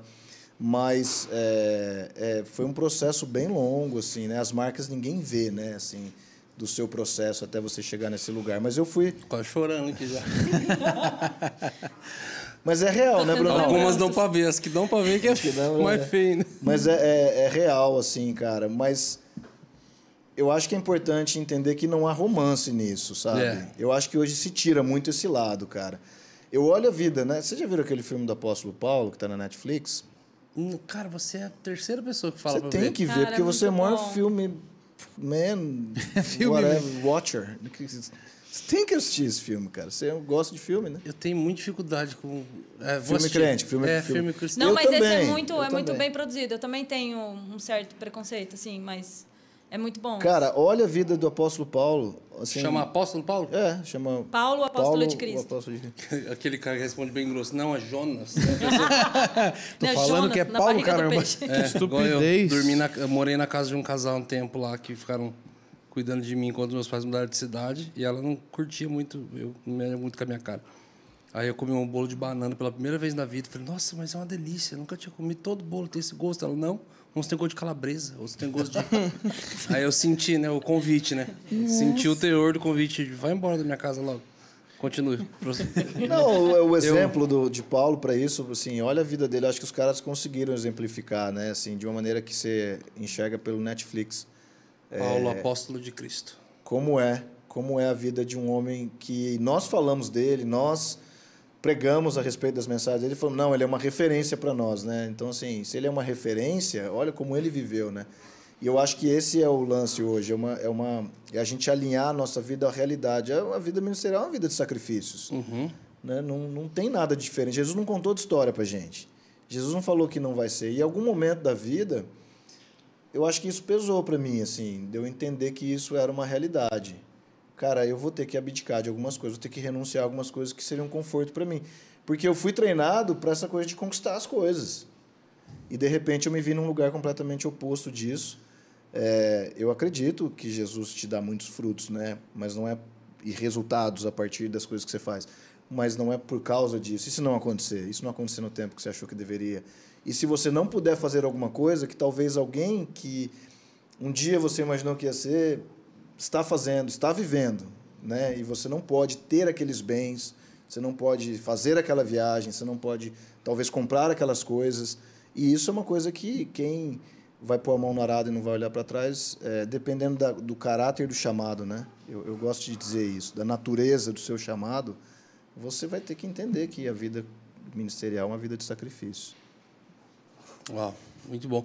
É, não sei se você sabe, se vocês sabem disso, mas em é, 2016, quando nós gravamos um CD na, na, na conferência em novembro, na Poema, É, e e aí eu fui pra casa, assim, bem assim, logo que acabou, assim, foi. A conferência, eu fui pra casa e eu fiquei. Eu fiquei assim, cara, como que vai ser o nome desse CD? E vinha um nome dentro de mim, uma coisa. Eu falei assim, cara, acho que vai ser uma coisa. Só que bem. na- a Miriam tava lendo o livro do Dwayne Robert chamado Uma Coisa, que é o One Thing lá. Ele tá- ela tava lendo o livro. E eu lembro que eu sentei na rede, assim, tinha uma rede no quintal, sentei na rede, fiquei olhando pro livro. E é aquela questão também a- da arte, assim, do da parte artística, de falar, cara, e o livro tava bombando, a conferência dos caras rolando no Brasil. E eu falei, ah, eu não vou colocar o, o nome do disco disso e todo mundo vai achar que eu ah, copiei, sei lá, sabe assim? Ah, o cara pegou por causa disso. Eu nem tinha lido o livro ainda, eu pretendo ler o livro e tal, mas não é. E eu fiquei assim, cara, que vai ser. Aí o Abel, amigo meu de, de, de, de São Paulo, mora em São Paulo, hoje ele é ministro de louvor na Poema, em São Paulo. Ele, ele chamou, falou, mano, cara, você tem que colocar o CD uma coisa. Eu falei, Abel, eu tava pensando nisso agora, cara. Só que, cara, é um espontâneo ali, é um, é um espontâneo de uma música, assim, cara. Eu nunca vou colocar o nome de um espontâneo no nome do disco. Dele, ah, cara, pô, acho que tinha que ser. Eu falei, beleza. E aí acabou, tipo assim, a ligação com ele. Acho que você me chamou no WhatsApp na mesma hora, tava na rede, cara. Eu te chamei. Você me chamou e falou assim, cara, aquela música que vocês cantaram uma coisa, de é, que que é, de quem que era? Foi algo assim. Eu falei, cara, é um. E aí você falou, falou assim, cara, eu, eu, eu tive uma, uma experiência forte com Jesus nela. Cara, eu voltei lá para o som da chuva, cara, para as coisas e, cara, obrigado por isso. Você falou algo assim. Aí ali eu falei assim, cara, é uma coisa o nome do CD. Foi o, o Abel, eu tava com a semente, o Abel veio provocando, e aí você ligou, não sei se você lembra disso, você nem lembra. Cara, eu não me lembro. Não lembra? Minha memória é um pouco curta, mas, assim, para coisas longas, Você né? guarda- Tempo- Tempos longos. Você guarda Apocalipse É, inteiro o- na cabeça, o- esses é, negócios. é. Mas É, o, minha esposa tá aqui pra o testemunhar, carimbo, que é o carimbo final, assim, de, de Caramba, confirmar Brunão. que o nome do CD ia ser uma coisa, foi Uau, aquele teu Jesus. WhatsApp. Você falou, cara, eu, eu fui para um lugar em Jesus, Pede um negocinho, canção. pede um negocinho. Não, eu tô feliz de estar aqui. Obrigado, É melhor, é Cara, melhor pingar, Foi, foi demais, foi demais. Obrigado, cara. Obrigado. Você nem sabia aquilo. Não, eu nem sabia disso. Você Foi- deixou para contar hoje, foi isso. É, né? Então, esperei anos, queria fazer um podcast. que, Que, que, Bom dia. que visionário, hein? Que calculista ele foi. Cara, sensacional. Obrigado mesmo. Eu tô lembrando. Caramba, eu vou até bom. puxar uma pergunta aqui dos nossos, dos nossos membros. Deixa eu falar pra você, se você ainda não é membro deste canal, seja. Para de. Olha, afinou a voz. Tá, toda. vai, vai, vai. É hora de Toda falar vez- dos membros, ele afina a voz. Toda vez que eu vou falar Fala, do amiguinho. É um membro. personagem. Toda vez que eu vou falar dos membros, ele, ele vem nessa. Eles me, ele me oprime. Seja você mesmo, vai lá, brilha. Hashtag Seja. Brunão tá me oprimindo. É, ah, que eu ia até me perdi. Ah, Se você ainda não é. me- eu sou gordofóbico. O que que tem a Você ver, é gente? carecofóbico, mano. Carecofóbico. DJ cofóbico, mano, você é. Ó, se você ainda não é membro deste canal, seja membro, porque além de ajudar esse canal a chegar mais longe, a alcançar mais vidas, a, a entregar com mais qualidade e você tem um monte de benefício, você fica sabendo primeiro quem são os convidados, manda sua pergunta, igual a gente vai ler aqui agora a pergunta é, dos membros. Você tem o nosso grupo do Telegram para trocar ideia lá entre, entre os membros da família Hub, então seja membro, porque você é um cara legal e caras legais é, são membros. Era isso que eu ia falar. É, mas tem uma pergunta aqui do Lucas Santos. Ele, ele fala, na verdade, eu vou fazer a pergunta dele que já puxa. é, então vou fazer as duas já então. As duas perguntas. Uma que foi o, o Gui, o famoso Gui que sumiu do chat no, no, nesses dias atrás. Salve família Hub. É, Pastores Guilherme e Larissa, é, nos conte sobre o curso da Casa de Sacerdotes e o que mais lidam. E aí tem uma outra pergunta do Lucas Santos, que fala assim: qual o melhor jeito para um novo convertido estudar a Bíblia é, no momento de devocional? Leitura, estudo como na escola, faculdade, sempre fico com essa dúvida. Abraço para vocês e toda a galera do Hub. Então já aproveita respondendo essa pergunta e já fala um pouquinho da, da Casa de Sacerdotes. Como estudar a Bíblia no devocional, né? Hum. Esses dias atrás a gente estava conversando é, a gente estava tentando encontrar na Bíblia a palavra devocional. É verdade. É mesmo, porque não tem? Não, assim. Vem de devoção, né? Vem de devoção, né? Mas as pessoas. Eu recebi uma pergunta: como fazer o meu devocional ser mais produtivo? E nesse dia eu fiquei, falei, caramba, cara, as pessoas estão levando Lari. A doutrina, tipo assim, as pessoas estão criando a doutrina da alta performance no devocional, né? bom. Ser Muito um bom. escritor. Faça devocional em cinco minutos e tenha uma vida mais. E tenha cinco revelações. É, tem que ter uma rema toda. Nunca perde a... Não é? Então, assim, é. E as pessoas sempre perguntam: ah, mas eu fiz meu devocional e Deus não falou comigo. Né? Eu acho que o cristão, o devocional é uma vida de devoção, não é um tempo. Não fala só do tempo que você separa. Eu acho super importante a disciplina de você separar o tempo. Não, esse é o tempo que eu vou estar só com Jesus. Eu não vou olhar o Instagram, eu não vou, não vou tipo, pensar nas outras coisas. Eu vou estar aqui. Às vezes eu só leio a Bíblia. Se eu vejo que não está nada acontecendo ali, cara, eu, eu ligo uma música alta e eu vou adorar Jesus. Às vezes não está acontecendo nada, eu adorando Jesus lá, minha cabeça está dispersa, eu sei que eu tenho que estudar um assunto. Eu acho que é uma coisa livre, não tem uma regra de devocional, né? Acho que talvez a- o, o mais importante é a constância. É a constância. As pessoas acham que porque elas não tiveram uma grande revelação três vezes por semana, elas desanimam, né? É, primeiro lugar, a revelação vem baseado no que você conhece das escrituras, né? Você nunca vai ter uma revelação de um texto que você nunca leu. Nossa, o anjo Gabriel veio aqui e falou: leia Isaías 12, 10. Às vezes ele vai falar no tempo de oração, você vai lembrar desse verso, você vai, né? Mas as pessoas querem a grande revelação sem terem contato diário com a Bíblia. Enquanto você não sabe o que estudar, mantenha o contato diário com a Bíblia.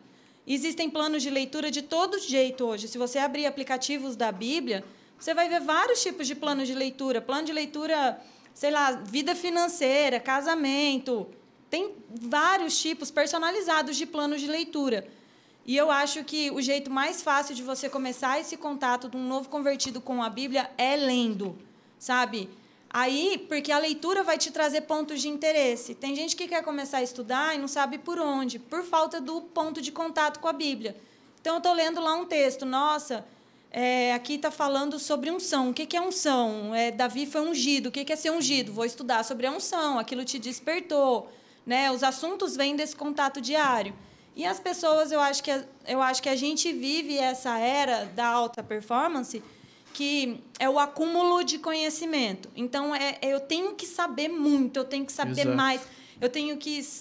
Toda Então, pregação tem que ter uma rema nova. Exato. toda- Toda... tem que ser uau, tem que É. levantar um uau da galera. E as pessoas levam isso para suas vidas pessoais, tipo, ah, não, então agora eu tenho que saber tudo disso, tudo daquilo, tudo daquilo. Cara, às vezes você vai ficar seis meses estudando um assunto até Jesus se revelar através daquele assunto. Até... Só que eu acho que o devocional é mais tempo de exposição a Jesus do que você realmente produzir algo, sabe? Eu tenho. Hoje, o nosso trabalho é basicamente estudar a Bíblia, né? Porque a gente ensina a Bíblia. Esse é o nosso trabalho. Mesmo assim, eu tenho que separar várias vezes o tempo em que eu estou estudando algo, porque eu Uhum, vou passa. ensinar, Eu ia fazer essa pergunta. e o tempo que eu estou ali só me Então expondo. deixa eu fazer. É, tô brincando, pode continuar. E o tempo que eu estou só me expondo a Jesus, sabe? O que é se expor a Jesus? É, nós somos transformados à medida que nós olhamos para Ele, né? Como por um espelho, nós estamos contemplando Ele, né? Nós estamos sendo transformados na imagem de quem Ele é. E nós expomos Ele na adoração, nós nos expomos a Ele em um tempo que eu não vou falar nada, né? As pessoas entram no seu tempo com Jesus com listas do que elas têm que fazer ali. Cara, tem hora que eu ligo uma adoração, a gente gosta muito, né, desse soaking worship. Tipo, Fê, a gente tá fazendo uma campanha pro Fê lançar um, né? Só com aquela vozinha de anjo. Que bonito. Soaking worship. Eu tava sentindo sua falta, Vona. Você tava sumido no podcast. É, eu fui num lugarzinho. Eu acho que ele foi retocar o- William, William o botox. Augusto. Eu fui. Sim, conhe... eu tenho lugar os secreto. DVDs dele.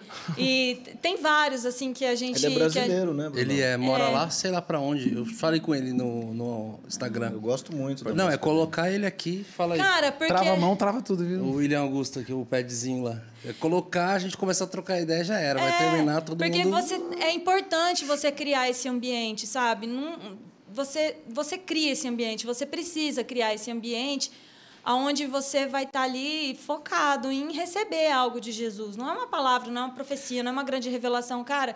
Mas você vai percebendo que ao longo dos dias o seu comportamento vai sendo mudado, sem você E empregar tem- esforço E nisso. tem dia que é uma brisa suave, né, Lara? É, tem dia que você trava uma guerra pra você ficar ali, porque Domingo na pregação você falou, tô sentindo. De manhã eu tava, tô sentindo Uhum. uma brisa suave, algo. E tava, a atmosfera foi muito diferente dos dois cultos. Cara, domingo, assim, é porque a gente ainda tem que. Né? E é o que, e é a o gente que tem que pregar. É, e Mas é o que domingo rola no tinha esse sacerdócio ambiente. também, né? Domingo tinha esse ambiente, cara, da gente só ficar ali marinando, sabe? Quando você fica ali soaking, encharcando na presença de Deus. E eu acho que o melhor jeito de um novo convertido começar é assim, ele vai ter contato, ele aprende a adorar, adorar não é ficar cantando. Às vezes é você deixar aquela adoração de alguém que já foi num lugar mais alto, te conduzir através daquela adoração, né? As músicas gravadas, elas conservam. É interessante porque você pode ouvir até uma música muito antiga. Talvez hoje, se você ouvir uma música atual da mesma pessoa, ela não carrega, não carrega mais o mesmo óleo. Era algo específico daquela canção ou daquele tempo Naquele dia. né? daquele dia. E isso ainda te leva a um lugar, sabe? Enfim, devocional é você se expor a Jesus, né? Não é você criar rotinas. Eu acho que uma vida de estudo, todo cristão deveria estudar a Bíblia, não só ler. Né? Adorar Jesus, você tem que adorar Jesus. Come on, somebody. Você tem que adorar Jesus. Mas esse tempo que você separa, eu- cara, deixa você ser iluminado pela glória dele, sabe? Porque você vai se tornando aquilo que você contempla. Quanto mais você contempla Jesus, mais você vai se tornando como ele, e sem esforço humano, né? O esforço é você estar lá todos os dias, em um tempo separado, e a medida é a medida de cada um. Tem gente que trabalha 15 horas por dia. Como que eu vou falar que ele tem que ficar uma hora no quartinho? Às vezes, em 10 minutos que ele fica ali, Jesus está aspirando Sim. o cheiro do sacrifício dele. É medida, né? É a e medida não de cada quantidade. um. É. Medida e não quantidade. É, são duas Legal. coisas distintas. E como que nasceu o caso de sacerdotes? Como é que tem sido o funcionamento? É um curso. É uma plataforma. Uma plataforma é mais, é, de são ensino. vários cursos, é. É, eu, chamaria de uma plataforma ministerial, né? Porque ela, ela nasceu agora, então o que a gente colocou, tem colocado agora lá, são, são cursos, são treinamentos, né? A gente prefere usar o termo treinamento, Uhum. porque a escritura é, é- é- é se- é se treinar, né? Você se treina no, no reino de Deus, no Espírito. Quando a gente fala né, de, de praticar as disciplinas espirituais, assim, você ter esse tempo de intimidade, esse tempo de, de se fechar com Deus, você se treina. Você ouve a voz de Deus, há um treinamento para isso. Então, assim, como é que você ouve mais a voz de Deus? Se expondo cada vez mais à presença de Deus. Você vai começar a ver como ele fala, de que maneira ele fala. Você vai começar a ter um discernimento. Então, isso é um treinamento. A gente crê que, com, que a Bíblia ela é o fundamento para isso. Né? É, um relacionamento com as Escrituras definitivamente va- vai aprimorar o seu relacionamento com Jesus. Quanto mais relacionamentos tiver com as suas Escrituras, mais relacionamentos você vai ter com Jesus. É, porque as realidades do que você lê vão ser tangíveis para você na sua oração, na sua adoração. Você vai perceber coisas que você lê. Então, assim, eu acho isso muito. é, é, essa, essa relação com as Escrituras. E, e a gente entende que é, o, o conhecimento bíblico, não só. ele é, é A parte do conhecimento, que é ler e saber o que está escrito, ela é a porta que te leva para a revelação. Né? E a revelação vai te levar para uma aplicação. Então, a aplicação não é, do, não é o inverso. Hoje eu vejo muitos cristãos falando assim.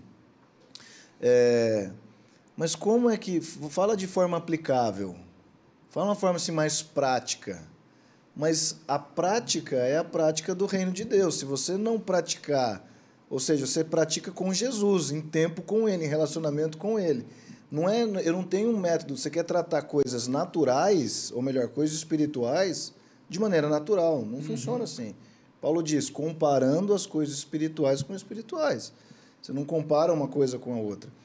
Então, a, na casa de sacerdotes hoje, a gente tem é, cursos, né, onde a gente tem longos, maiores, do, com viés doutrinário e com viés que a gente chama apostólico profético, que tem a ver com o quê? Com mudança de vida. né, que tem a ver com o fundamento dos apóstolos, dos profetas. Ou seja, não adianta eu só saber que a Bíblia diz aquilo. Ela está dizendo isso para mim, então a gente procura tratar isso. Ela está falando isso para mim, eu, eu posso receber isso no meu dia a dia, no meu tempo, então a gente gosta de trazer esse viés. Muitas coisas são informações. Não, 70 Semanas de Daniel, eu estou liberando um, um, uma introdução a 70 Semanas de Daniel agora no mês que vem. Legal. É, Quais são os, os, os cursos ou treinamentos que tem dentro da plataforma? que já tem lá. Que já tem lá. A gente tem, me ajuda aí, Lara, é, é, princípios. É, os É, fundamentos de fé, que são. A gente lançou primeiro, porque é para quem está chegando. Começa por onde, né? Você fala do que nisso? Lara? O que, que você crê sobre fé, batismo, salvação, arrependimento de obras Hebreus mortas? 6, Hebreus né? 6, né? Os princípios elementares que te Elementares. levam à, à perfeição. Então, trata desses, desses princípios elementares.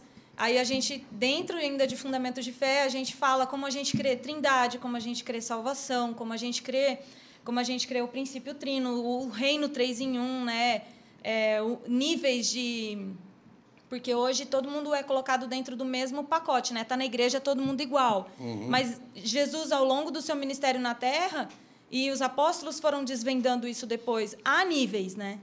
Há níveis que você pode alcançar. Você não, quando você aceita o convite da salvação, aquilo não é tudo que Jesus te oferece. Sim. Você vai cavando e você vai encontrando, né? Então, Então, Jesus conviveu com, com multidão, com isso, há níveis de intimidade, De relacionamento. níveis de revelação. 70 discípulos, 12 discípulos, três, companheiros um, íntimos. é. Íntimo. Os que colhem a 30, os que colhem a 60, os que colhem a 100 por um, não fala de produtividade, mas fala de, de aproximação, né? Você vai Velho andando. Testamento constantemente tinha essa questão de vou te levar para o lugar onde ali eu estou. Mas espera, ele não é onipresente? Exatamente. Então, por que Há um lugar onde- onde você tem a presença de Deus tangível, né? Então, a, a, a trajetória inteira da, da Bíblia fala de você acessar lugares mais internos da presença de Deus. O tabernáculo é uma prova disso, as festas de Israel é uma prova disso. Então, a gente trata desses níveis, né? Onde a gente pode chegar no, na nossa vida com Cristo. Não é dentro da religião, não é em que cargo eu posso chegar, mas andando com Jesus, aonde eu vou chegar? O nosso alvo é o trono, mas a gente já está no trono? A gente não está no trono, né? A gente acessa esses lugares. Como que isso é possível?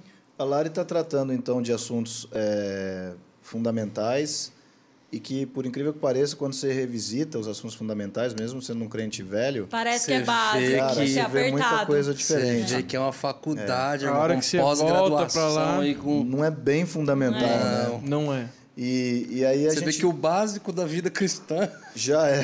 Você não está Você aprovado fala, ainda. cara...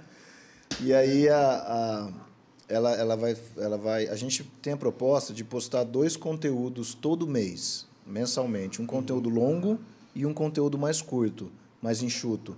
Os longos são de horas, quatro, cinco, seis, sete horas. Nossa. E os curtos são até duas, mais ou menos, né? Então a plataforma é recorrência. É recorrência. É, sim.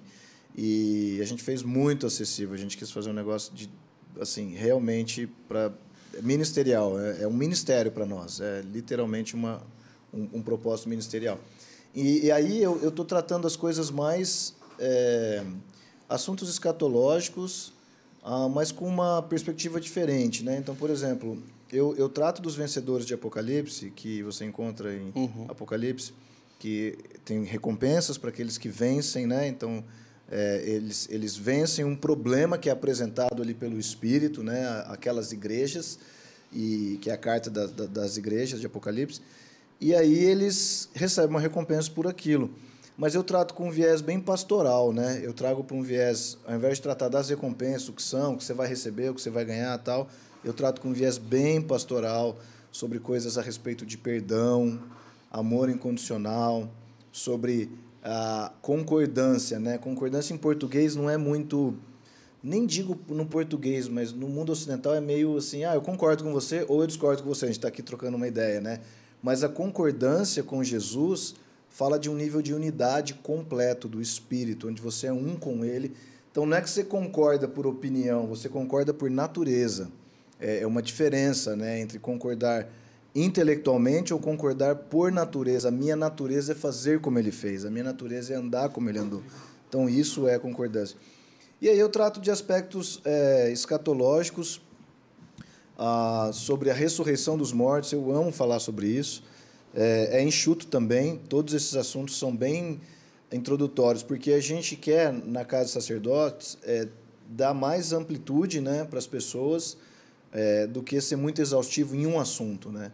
No passado, com o Mark, por exemplo, a gente trabalhava um assunto como o tabernáculo de Moisés em 25 horas, 30 Nossa. horas. É.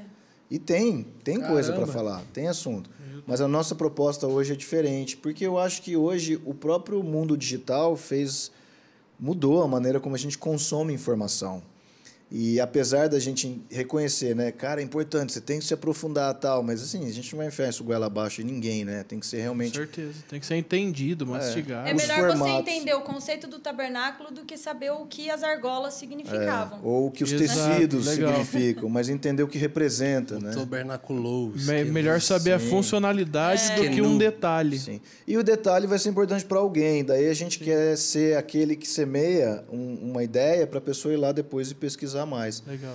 Então hoje a gente tem uns sete, oito conteúdos já disponíveis lá, Gui, uns nove, quem- nove conteúdos. a Quem, já tem quem nove. entra agora tem acesso a tudo Tem que já... acesso a tudo que já 100%, passou. é. Tudo fica gravado. E a, e, a, e a nossa proposta é conectar as gerações. Então eu tenho pais lá dentro. Então nós temos o Mark falando lá dentro, nós temos o Dan falando lá dentro. Aí tem a nossa geração e eu estou procurando uns meninos mais novos, né? Se a gente criar uma unidade para falar com a gente também. para a gente conectar as gerações lá dentro, é, para existir uma, uma, uma- um lugar onde as gerações conversam, né? Onde existe uma conexão com as gerações. Ah, para nós isso é muito importante. É, não é só ensinar, mas é dizer o que passa de pai para filho, é reconhecer uns aos outros e conectar essas gerações. É muito nova, a gente está um mês que a gente abriu as portas, é super recente. Nossa, e já tem todo isso de conteúdo? Já, É, a gente abriu a com gente- cinco conteúdos prontos. Ah, entendi. Já a gente vinha já, já- a gente, a gente preparou para para já abrir com com um conteúdo que a pessoa entrasse e falasse não, eu tipo assim, Alimentado tem, já, é, né? tem o que eu estudar aqui dentro, se encontrar lá dentro. O Mark vai falar sobre seres espirituais agora. Ele fez um material bem parrudo sobre seres espirituais. É, com o Dan, a gente faz mesas de discipulado e liderança com ele. É, a gente também reúne com os alunos todo mês, eu e a Lari, ao vivo, né? Para trocar ideia sobre um tema mais assim, como essa, uma mesa, Uhum. uma mesa de contato, assim, aplicar algumas coisas que tem lá. Então a gente recebe dúvidas antes, e aí a gente prepara e troca uma ideia. Bem legal, a gente está bem feliz. É um braço do que a gente faz, né? A gente também serve aqui na igreja local e, ah, enfim, a gente crê muito nessa nesse, nesse corpo familiar, né? De, de trabalhar várias. E, e quem quer participar, aonde que acha o link? Tem o, o site casasacerdotes.com.br, é, Vamos deixar aqui na nossa Casa de também. Casa de Sacerdócio. O IG é esse também, do Instagram, Casa de Sacerdotes. Tem bastante conteúdo lá no Instagram também, para o pessoal entrar e a gente está feliz. E vocês muito cedo já, desde a amizade namoro, já, já perceberam que a, a chamada de vocês era para o pastoreio e ensino? Não.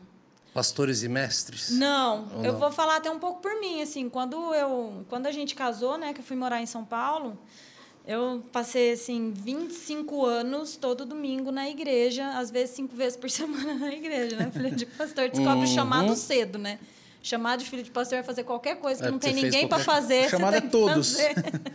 Todos os chamados. Então, eu cheguei em São Paulo, primeiro domingo, me bateu aquela ansiedade do tipo, e Não. agora? O que, que eu faço? Tem igreja que não, né? Foi exatamente quando a gente chegou em Taubaté, foi assim. Falei, e agora? Eu faço o quê? Não tem igreja Tipo, para abrir, não tem igreja para de, tipo fechar. assim, Crise, né? A gente não chegou para trabalhar na Aham. igreja, mas tipo assim, pô, essa hora a gente estaria em reunião, não sei o quê. O que que faz aqui? E Não eu consegue sempre- nem é. aproveitar nada. né? Não. E eu sempre falo que Deus ele trabalhou na nossa vida. Parecia que a gente estava indo em vias contrárias, mas ele nos nivelou no meio do caminho, assim, de chamado, né? Enquanto o Guilherme estava saindo desse lugar de empre, empre- empre- empresário, empresarial e entrando numa coisa ministerial, eu saí totalmente fora. Eu passei uns seis ou sete anos trabalhando no mercado. Cheguei em São Paulo, comecei a trabalhar no mercado, mantive minha devoção E foi muito assim impactante para mim Foi porque foi horrível, assim, eu, eu forcei, ele foi forçado a ir na igreja comigo várias vezes e Deus sempre e Deus sempre proveu o pior culto daquela igreja pra gente ir. Sempre proveu. Aí ele sempre proveu, né? Ele sempre tem para si o cordeiro. Então, acontecia assim, não, essa igreja me falaram que essa igreja é incrível. Você chegava lá, parecia que ele estava tendo o pior culto do mês, o dia que eu escolhi para ir. Mas eu tive que aprender quem eu sou para Jesus sem eu ter que fazer nada para Jesus. E agora, quem que eu sou? O que, que eu apresento para ele? Eu não estou fazendo nada, eu não estou ensinando, eu não estou. O que, que eu estou fazendo, né? Quem sou eu? Foi muito. Foi uns sete, oito anos. E Quem todo mundo sou eu, Senhor? que as pessoas perguntavam para mim, às vezes eu ia, né? Às vezes em alguma agenda que encaixava eu ia junto com o Gui ou com o Mark, e as pessoas perguntavam assim: "Ah, você também você também é Você é pastora? É, você também é tá pastora? Ah, mas você não ministra, né?" E eu ficava assim, ó, não. Porque eu fiquei oito anos assistindo da galeria, assim, totalmente. Deus me pôs na. E eu assumi para mim que isso ia ser mesmo meu papel por muito tempo, assim. Tanto que depois virar a chave de novo, eu ainda relutei. Eu falei, não, mas agora eu já estou aqui. a, a gente se, se acostuma muito fácil com as realidades, né? Então, foi difícil no começo, mas depois eu falei, não, eu vou ser só alguém que ama Jesus. Isso foi lá no começo, não vai ser mais. Como que a gente reluta, né, cara? A gente é, cabe... a gente é cabeçudo, né, cara? Reluta pra sair, reluta pra voltar. É uma loucura. Luta estando dentro, estando fora. Dando fora. Então, assim, ó, na escola, as pessoas Biento, falavam né, assim, cara? É. quando teve a escola da Bíblia, que foi até online, você comprava, só que era assim, você comprava, era seu, né, o curso, não era uma coisa igual a recorrência que você assistia dentro de uma plataforma. As pessoas falavam assim, nossa, mas você não está envolvido em nada? Cara, eu ficava lá corrigindo as apostilas, bem, bem por trás de tudo, assim, sabe? Ficava lá ajudando. Bastidores total. Bastidores total. E eu ficava, tá bom. E para mim tava bom. Eu me, eu, eu me satisfazia naquele lugar porque eu tinha descoberto que eu era alguém para Deus, apesar de não fazer nada para Ele, que eu Tinha achava que eu não fazia nada para. Deus. É, você cria, você descobre que tem um lugar para você mesmo quando você não tá fazendo, você não é só servo. Tem um lugar onde você não precisa ser servo, você está sentado na mesa com ele, né? Você é filho, você é, é, é dele, né? A gente na angústia de fazer e Jesus só nos promovendo a ser, né? Sim. O processo. É. E, e você falou, nossa, tô revisitando muita coisa, assim, porque é muito, muita loucura. As atualizações É. de Jesus, relembrando algumas coisas do caminho, falando, olha, lembra? Falei, Peraí, Lembra. caminhei demais, sabe assim? É. assim é no, no caminho, a hora que a senhora falou, poxa, caminhei demais, o ponto tá ali, tenho que voltar para Tem algumas que coisas. voltar, exato. E aí, essa caminhada. E é muito louco, eu acho muito doido aquele texto que fala. É, é, bem sei eu o pensamento tem a vosso respeito. E aí eu acho legal a continuação, porque fala assim: é, quando Jesus precisa falar pra gente, eu é quem sei o pensamento que tem a vosso respeito, tá? você sou aquele, já sou aquele, tipo, ó, é eu que sei. Porque, ou seja, se você está precisando ouvir o que ele tem, é porque você está pensando um pouquinho diferente do que ele quer. Aí na Exatamente. sequência já vem, mas são pensamentos de paz e não de mal. Já vem tipo assim, ó, calma. Porque a primeira coisa que vem é falar assim, peraí, tá indo muito contra a minha vontade. Esse, esse dia eu não consigo cantar o bom, bom pai. Não. Assim, mas depois ele termina dizendo, mas é para te dar o fim que você deseja. Ou seja, tipo assim, é assim, você vai chegar lá, mas não do teu jeito, do meu, no meu processo. E é engraçado porque o caminho Não- da concordância que o Gui estava falando é, ao longo do processo, o fim que você deseja não é mais o fim que você desejava no início do processo. É. O fim do processo é você desejar o que Deus desejava desde o começo e você não via. Virou culto. Vamos. Rapaz, Vamos. pega o violão, hein? Esse é o fim do processo. É tipo assim, o fim que desejais. Porque até o fim do processo você vai estar desejando o mesmo que eu. É. Muito louco. Yeah. Eu vou, vou ali chorar rapidinho. Jesus tá falando com você, Bruno. E me fala uma coisa. Tô me arrependendo. É, de- o sacerdócio de vocês, você até falou sobre o devocional, é o cultural nosso, mas o período ali de separação, de, separação do tempo, do dia, para realmente ter esse tempo com Jesus, na leitura da palavra, na oração, na adoração. A gente vê que a maioria das pessoas que conseguem ter esse entendimento, essa paixão e obediência, essa disciplina, é, mesmo quando casados, eles fazem isso separadamente. E realmente, né? Você tem o seu momento, você tem o seu momento, mas vocês têm esse momento juntos? Porque para quem olha ali na rede social de vocês, vocês falando juntos, essa interação junto, passa a imagem de que os dois estão assim, né, na Bíblia juntos. Estamos os três. Sabe? Não. Passa esse. esse Cara, esse- é- essa parada massa. Não sei se vocês já tiveram. Se alguém falou isso pra vocês. Mas Tipo eu, assim, agora você será que eles falando, eu tô pensando, eu tô. Nossa, cara. É verdade, né? Eles vão lembrando Cara, assim, ó. O nossa, Senhor, verdade, aí ela, é né? o meu pastor. É jogral, né? Que viagem é essa, cara? Não, cara, a gente. Não, é, eu, eu quis dar uma Sim. floreada, mas assim, esse momento de, Uhum. de devocional, de sacerdócio devocional, vocês conseguem fazer juntos? Não. A gente tem. Ó, o jogral? Saiu junto. Se ensaiasse, não Na verdade, eu acredito que isso precisa ser separado. Deveria. Nós entendemos que nós somos indivíduos, além de casados, nós somos um. Mas nós somos indivíduos. Nós somos. Existe um relacionamento pessoal. O que a gente fala muito é, um para o outro é assim. é, então, mas é o seu ministério. É o, é o Jesus vai e faz, vai lá, faz isso, vai. Jesus te chamou para fazer isso.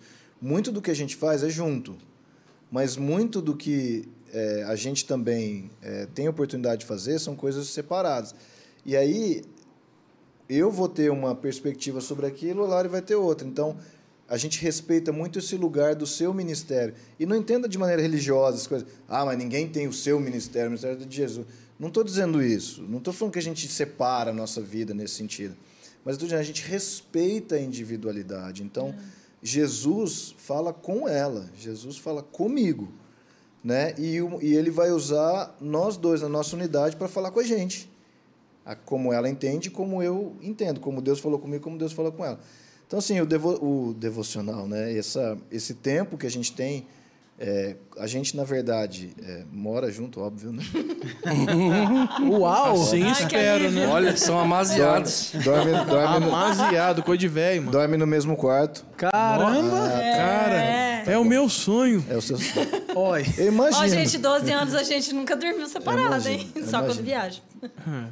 Então, assim, é, a gente trabalha junto, né? Então, o fato da gente viver nossa vida juntos, é, a, gente, a gente já está junto em- na maioria das coisas que a gente está fazendo no dia a dia. É fácil? Não, tem. de- é- é- Eu ia dizer que é, mas não. Aí, já. Já Não, temos a eu primeira assim, discordância aqui. Eu acho, né? Não, eu Obrigado digo. pela mesa da Discord. Não tem... Não, o que eu digo que não é fácil é tipo assim. O Gui. Não, É o não, casamento. gente. que eu Eu digo não A é super gente, a gente se- se adaptou muito bem. O que eu quis dizer, tipo assim, que não é fácil, é que às vezes você fala assim, cara, eu estudo em casa, eu trabalho em casa, eu tô o tempo inteiro dentro de casa, tem hora que dá uma paranoia, você fala, nossa, tem que sair dessa casa, eu tenho que fazer alguma coisa. Esse ponto Ah, é, tá. é meio difícil, sabe? Você faz tudo meio que no meio mesmo ambiente, assim. Mas a convivência, eu acho que eu e o Gui, a gente trabalha junto há muitos anos.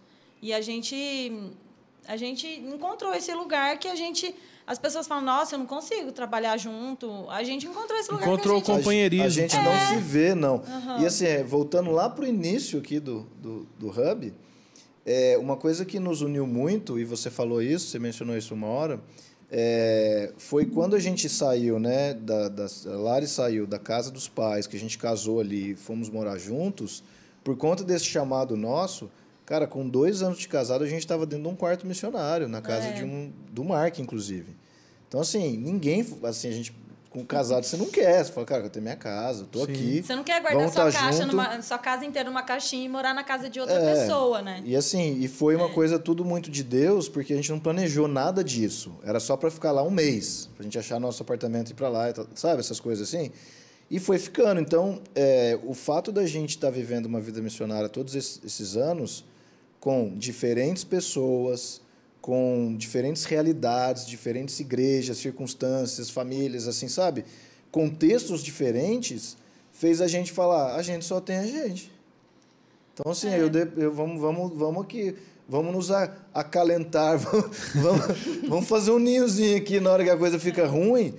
Porque, cara, os dias. é, uma coisa é você viver perto da sua família, ou num contexto ninguém que você. tinha para quem chorar tinha que resolver e assim não podia Exato. resolver na sala porque não era sua casa tinha que resolver sendo E- Não e podia tem- brigar também, tinha que resolver manso, tipo assim, então. E tem uma Rapaz, coisa- Cara, levou a gente num nível muito assim, de tipo, do. Do cara consegue resolver qualquer crise no diálogo, calmo, se amando. Porque a gente não tinha espaço para extravasar, sabe? Tipo assim, sai da minha frente. Eu brinco Igual a a gente vê Lari. às vezes, né? Eu brinco com ela, eu falo, Lara, eu sou seu amigo. Pode parar com isso. Você não é sei amigo, não. Você não é amigo, não. Sou, sou, sou sua esposa. Tipo assim, né? Não sei querer me pôr aí no banquinho da Daqui amiga, a pouco não. ela pensa, né? Amigão. Você é minha amiga. Mas a gente é muito amigo. É. verdade isso. A, gente, se diverte sozinho, às vezes a, a gente, gente- tá em casa dando risada à toa. Porque várias vezes nesse processo, a gente só tá, só tá há dois anos aqui em Taubaté. E, e a gente a gente tem um caráter assim de, de- do chamado de Deus na nossa vida, com certeza é o chamado. A gente já identificou, isso, demorou para a gente entender que era isso. A gente não tem muitas raízes. Então a gente nunca está localmente construindo uma coisa que nos segura ali. E recentemente Jesus falou de novo com a gente uma coisa dessa natureza. Então, é, é, Vocês estão sempre com a vela erguida. é, e assim, não é fácil, Brunão, no sentido de é melhor você estar você tá ali no, no mesmo lugar, você cria uma vida meio que está funcionando ali, Eu sei. né? é melhor. Mudar- Sentiu o teor, né, Eu tô morada? esperando um apelo no final culto. que isso- É melhor você ter.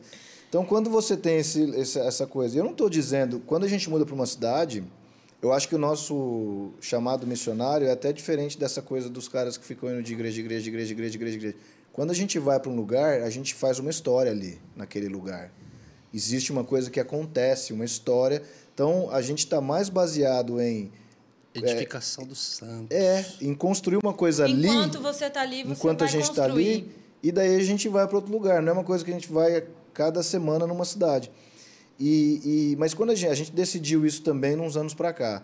Quando a gente muda para uma cidade, a gente monta a nossa casa com a nossa cara, cria a nossa rotina. A gente não fica com essa cabeça. Tô aqui só um pouquinho. Nossa, não vou, não vou me comprometer com essa pessoa porque eu não sei quanto tempo vou ficar aqui. Então a gente não entra com essa cabeça. A gente fala, cara, aqui é a nossa cidade. Se alguém me pergunta onde você mora, em Taubaté. Então, você é de lá? Não, mas eu moro lá, lá na minha cidade. Acabou. Então, assim, meus amigos aqui, eu vou ver as pessoas aqui, eu vou estar com as pessoas. Construir os relacionamentos, né? Jesus não está edificando a igreja falando dos templos. Quando ele disse isso, ele falou: estou construindo gente.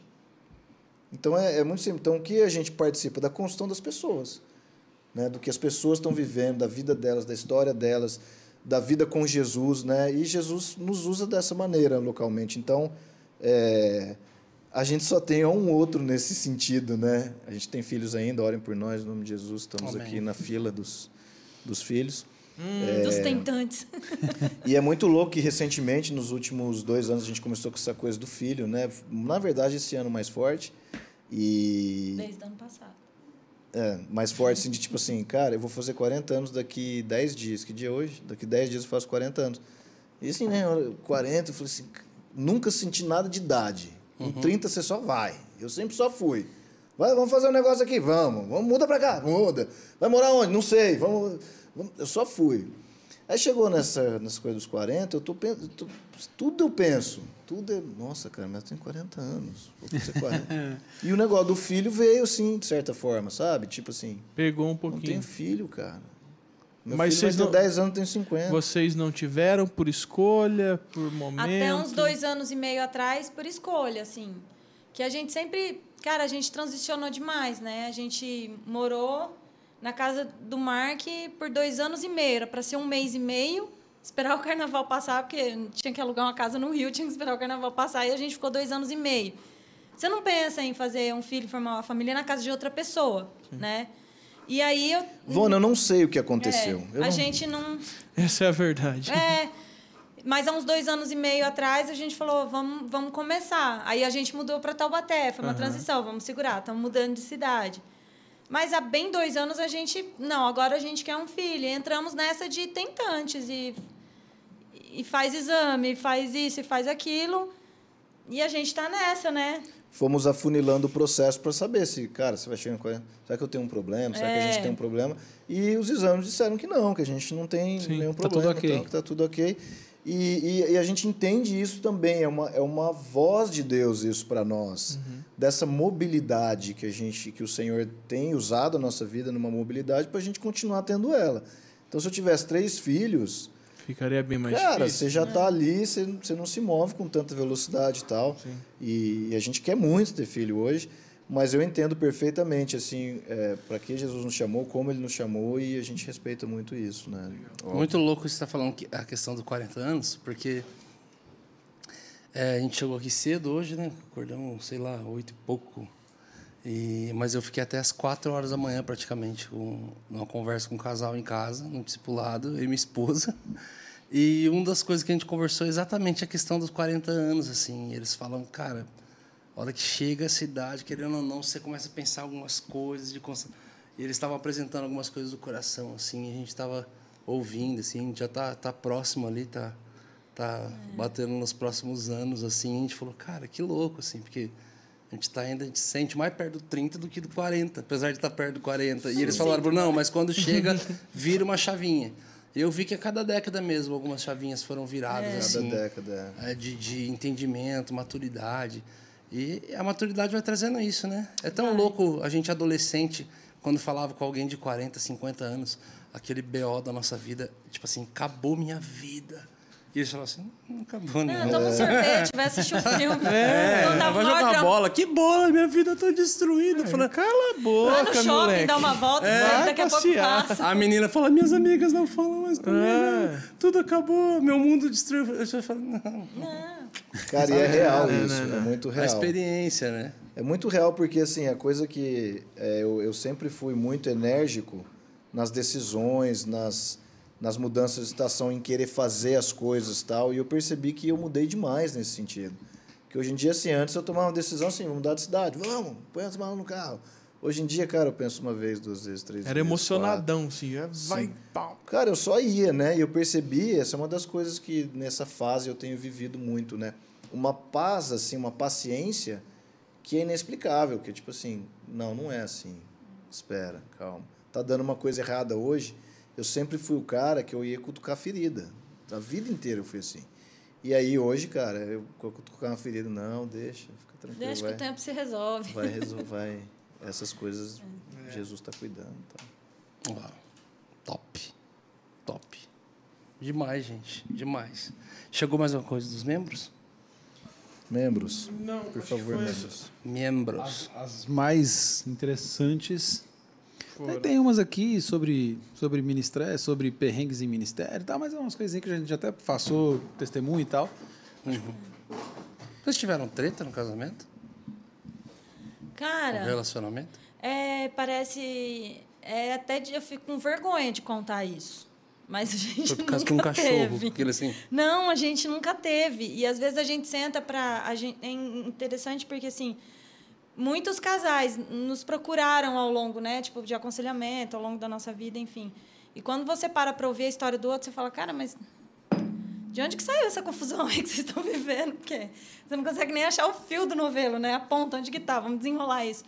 E eu, eu e o Guilherme, a gente nunca teve uma treta, a gente nunca dormiu sem se falar, a gente nunca, sabe assim, tipo, não sei, a gente discorda de muitas coisas, porque a gente é muito diferente. Então, assim, numa tomada de decisão, a gente discorda, mas a gente sempre abriu um lugar de diálogo. A gente vai conversar aquele assunto até cansar e a gente chegar num lugar que nós dois concordamos e que tá bom para os dois.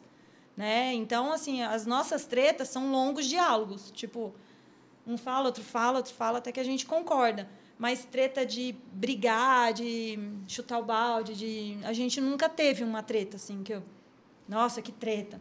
Aí todo, todo mundo falava, né? Ah, espera os 10 anos vir, tudo muda com 10 anos. Aí a gente completou 10 anos de casado e falei, gente, até so far so good. A gente tá passando, tá, tá passando na prova. né? Aí Tá agora tudo tá bem. todo mundo, agora a profecia do momento é, mas você vai ver quando tiver filho. Sai fora, né? Esse povo chato. Cada hora é um problema novo. O povo quer arrumar problema pra gente, né, cara? O povo quer arrumar fora. problema. O cara tá com o casamento tudo torto e quer que você também tenha, Ah, né? mas você vai ver, porque você não tem filho. Eu falo, É. gente. Cara, eu, eu e a Miriam, a gente. Eu já devo ter falado isso aqui. A galera tá Você repete algumas histórias, É, né? porque Não, é mas, pra gente, pessoa diferente. É um eu- bate-papo. Eu vou defender, eu vou defender o Brunão, É porque. Muda o o cara público, que gente. tá É outra vendo já pessoa. assistiu o outro, eles não. É- Cara, é o seguinte, eu e a Miriam, básico, assim, a gente desde adolescente trabalhamos juntos ministerialmente, assim. Organização de retiro, acampamento, congresso, conferência e tudo mais. A gente sempre fez as coisas juntos, assim, sempre trabalhamos juntos, oito anos de muita amizade, até a gente namorar, noivar, casar. E, e aí continuamos trabalhando junto no ministério, continuamos operando junto no ministério, tudo, tudo, tudo, até que chegou uma hora que aí ela cuidava da agenda e cuidava da logística e cuidava das coisas do, e aí começou uma época, aí o Joshinha nasceu, e aí ela teve que sair da estrada, mas continuava cuidando das coisas. Daqui a pouco eu fui reparar, a gente também nunca teve uma briga, assim, um negócio de falar, ah, mas os nossos, aonde vinham as faíscas, eram só relacionados a coisas ministeriais. Não era o nosso relacionamento. Uhum. Não era o nosso casamento. Era em função do trabalho. Sim. Do trabalho ministerial junto. E, tipo, eu vi que o meu pai e minha mãe também eram a mesma coisa, pastores de igreja, e aonde tinha algum atrito, algum desconforto, assim, é, eram sempre relacionado mais ao ministério do que à funcionalidade do casal e do casamento. Sim. Aí foi onde eu olhei para mim e falei assim, cara, tá dando ruim isso aqui. A gente sempre fez de adolescente, mas, tipo, tá... Ela falou, ah, você também não tem paciência. Eu falei, ah, que você também não programa o negócio direito e tal. Já quase voltou. eu falei, não, vamos fazer o seguinte. Aí nós transicionamos algumas coisas, entrou outras pessoas, começou a ajudar, ela foi saindo de algumas coisas, tal, tal. E, e, e aí eu vi que, falei, Miriam, Entrou acabou eu, a- a DR é assuntos- comigo agora. Acabou que os nossos assuntos... Eu fui... A Miriam. Eu Uma sou hora eu fui perceber que os nossos assuntos, os assuntos nossos na mesa, é, no sofá, no, no dia a dia, no carro, andando, eram sobre as coisas somente ministeriais. assim. Ministeriais. E aí eu olhei e falei, peraí, cara, tá errado isso aqui. Peraí, você reparou isso? Não, reparei. O atrito é por causa disso. O diálogo é por causa disso. A gente nasceu adolescente ali ministerialmente fazendo isso. Peraí, precisamos chegar num, num lugar aqui. Vamos, então eu preciso sair disso, preciso sair disso para ser só. Ele falou que foi um tempo assim, nossas conversas mudaram, é outra coisa, voltou assim para o lugar de origem mesmo. E hoje a gente voltou a, a- a trabalhar junto novamente as coisas do ministério, assim, outras coisas, e tá uma beleza. Mas é, é esse, esse, esse, esse desafio de Mas trabalhar espera junto. dar um ano pra você ver. É, aquele, né, o voz, né? Vocês Calma, voltaram Você vai ser agora. pai, calma. Aquele assim, né? Um tá atacando Fica o outro. tranquilo, seu filho está nascendo. É, e assim, isso aí é é uma disciplina, né? É uma disciplina porque a gente precisa conseguir é, parar, né? Conseguir separar no seu dia a dia o trabalho. Se a gente trabalha junto e fica o tempo inteiro falando de trabalho, até na hora que é o seu lazer, que é a hora de vocês estarem batendo um papo e tal, vocês vão ficar loucos. Então, acho que a gente conseguiu, ao longo desse tempo também, saber a hora de falar uma coisa. É, tem muitos assuntos que a gente fala um pro outro, fala assim, eu não quero falar sobre isso, mas não é, uma, não é agressivo. É tipo assim, assunto que é, eu, não, eu não gosto, por exemplo, eu tenho uma personalidade, eu não gosto de falar de assuntos que eu não posso resolver. Eu não gosto de saber de uma história. Então o cara vem falar, "Ô, você viu o irmão lá?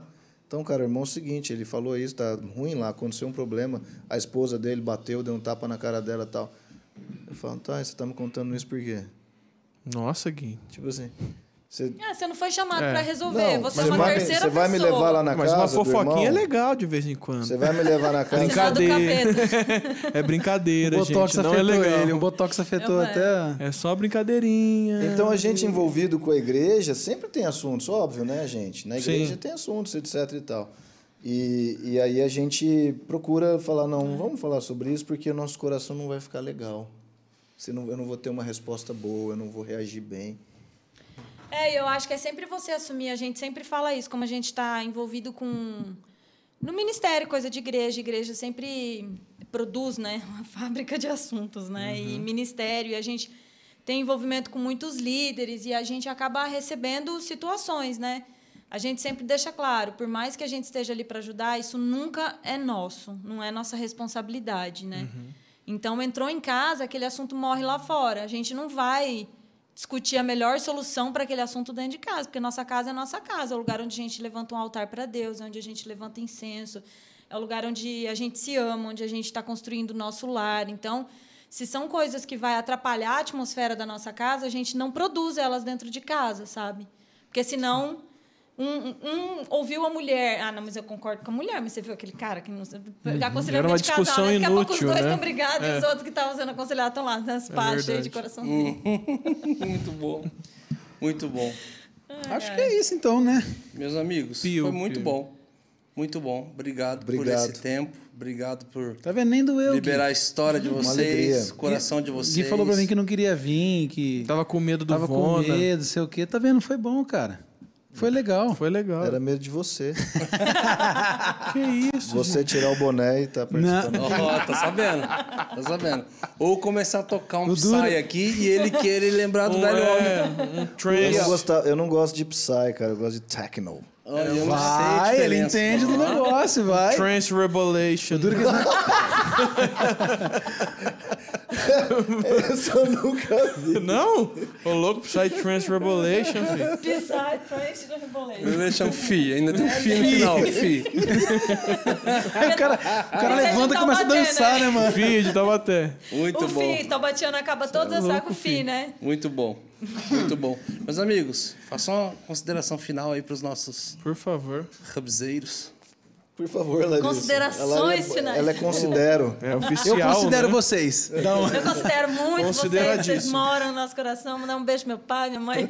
Especialmente pra Tem uma você, consideração Xuxa. Mas é que nem boa. a Eliana- Go Eliana, né? Jesus! Go Go Jesus! Yeah, yeah, yeah! A gente, Ah lá, ó, vai. a gente tava assistindo um curso, né, de até um, um pastor americano que a gente, sei lá, se, Lá não é algum tempo. o assunto, já e aí, no podcast. final, tipo, depois de um, assunto super sério, depois de um assunto super sério, assim, um senhorzinho, cara, sei lá, uns 60 anos, ele me manda 60? essa, né? Mais de 60, né? Ele me manda essa. Go Jesus! Go Jesus! Yeah, yeah, yeah. Eu falei, cara, eu olhei e falei, uau, eu. Yes, Jesus, I'm going! Mas foi muito, Muito bom estar aqui com vocês. Um Prazer prazer, é nosso. muito grande. Eu confesso que eu falei que não sei, eles. Eles vão, vão ficar colocando a gente um contra o outro, perguntas assim, né? É, Chegou o caso- aqui, a primeira coisa que a Vana falou, ó, perguntas capciosas, hein? Inclusive, qual que é o salário de vocês? Você vai pagar? Você tem como cobrir? Você tem como cobrir? Depende, depende. Depende, quem paga a folha é o Brunão. depende É a nossa de quanto folha, foi- Jesus paga. Depende de quanto foi combinado pra gente. Nossa, Acabou. Mano, foi épico. Foi épico. Cara, Melhor resposta agora. cara de Deus. Você viu que ela quis falar que não tem pergunta- Jesus no Ô, Vona, Morada, que né? nenhuma vergonha passe por isso, cara. Exato, que a vergonha é que ela falou que o Morada não tem Jesus. Não, conta você dela- falou assim, ó, aqui no Morada quem paga a conta é o Brunão. Ah, vamos ver. Eu falei de quem paga a Vona, minha eu conta. acho que o Brunão tava esperando por essa. Faz, Ai, que alívio, cara. eu- faz tempo que ele tava esperando. Eu escorrego dessas aí, não É, vem não. mano, o RH vai. Né? Nós Desconto mês que vem. Ah, eu vou agradecer então ao Warbank, que tá falando de dinheiro. Vou agradecer ao Ei, Dinheiro! Warbank! Meus amiguinhos! Nossos É, patrocinadores! Meus amiguinhos, Aí, ó. agradecer ao Warbank, é, esse novo banco. ba- Olha, até gaguejei. Esse novo banco digital que tá aí. Saiba mais aqui na descrição. Minha cadeira baixou, peraí. Na descrição Tá aqui, warbank.com.br, para você saber mais.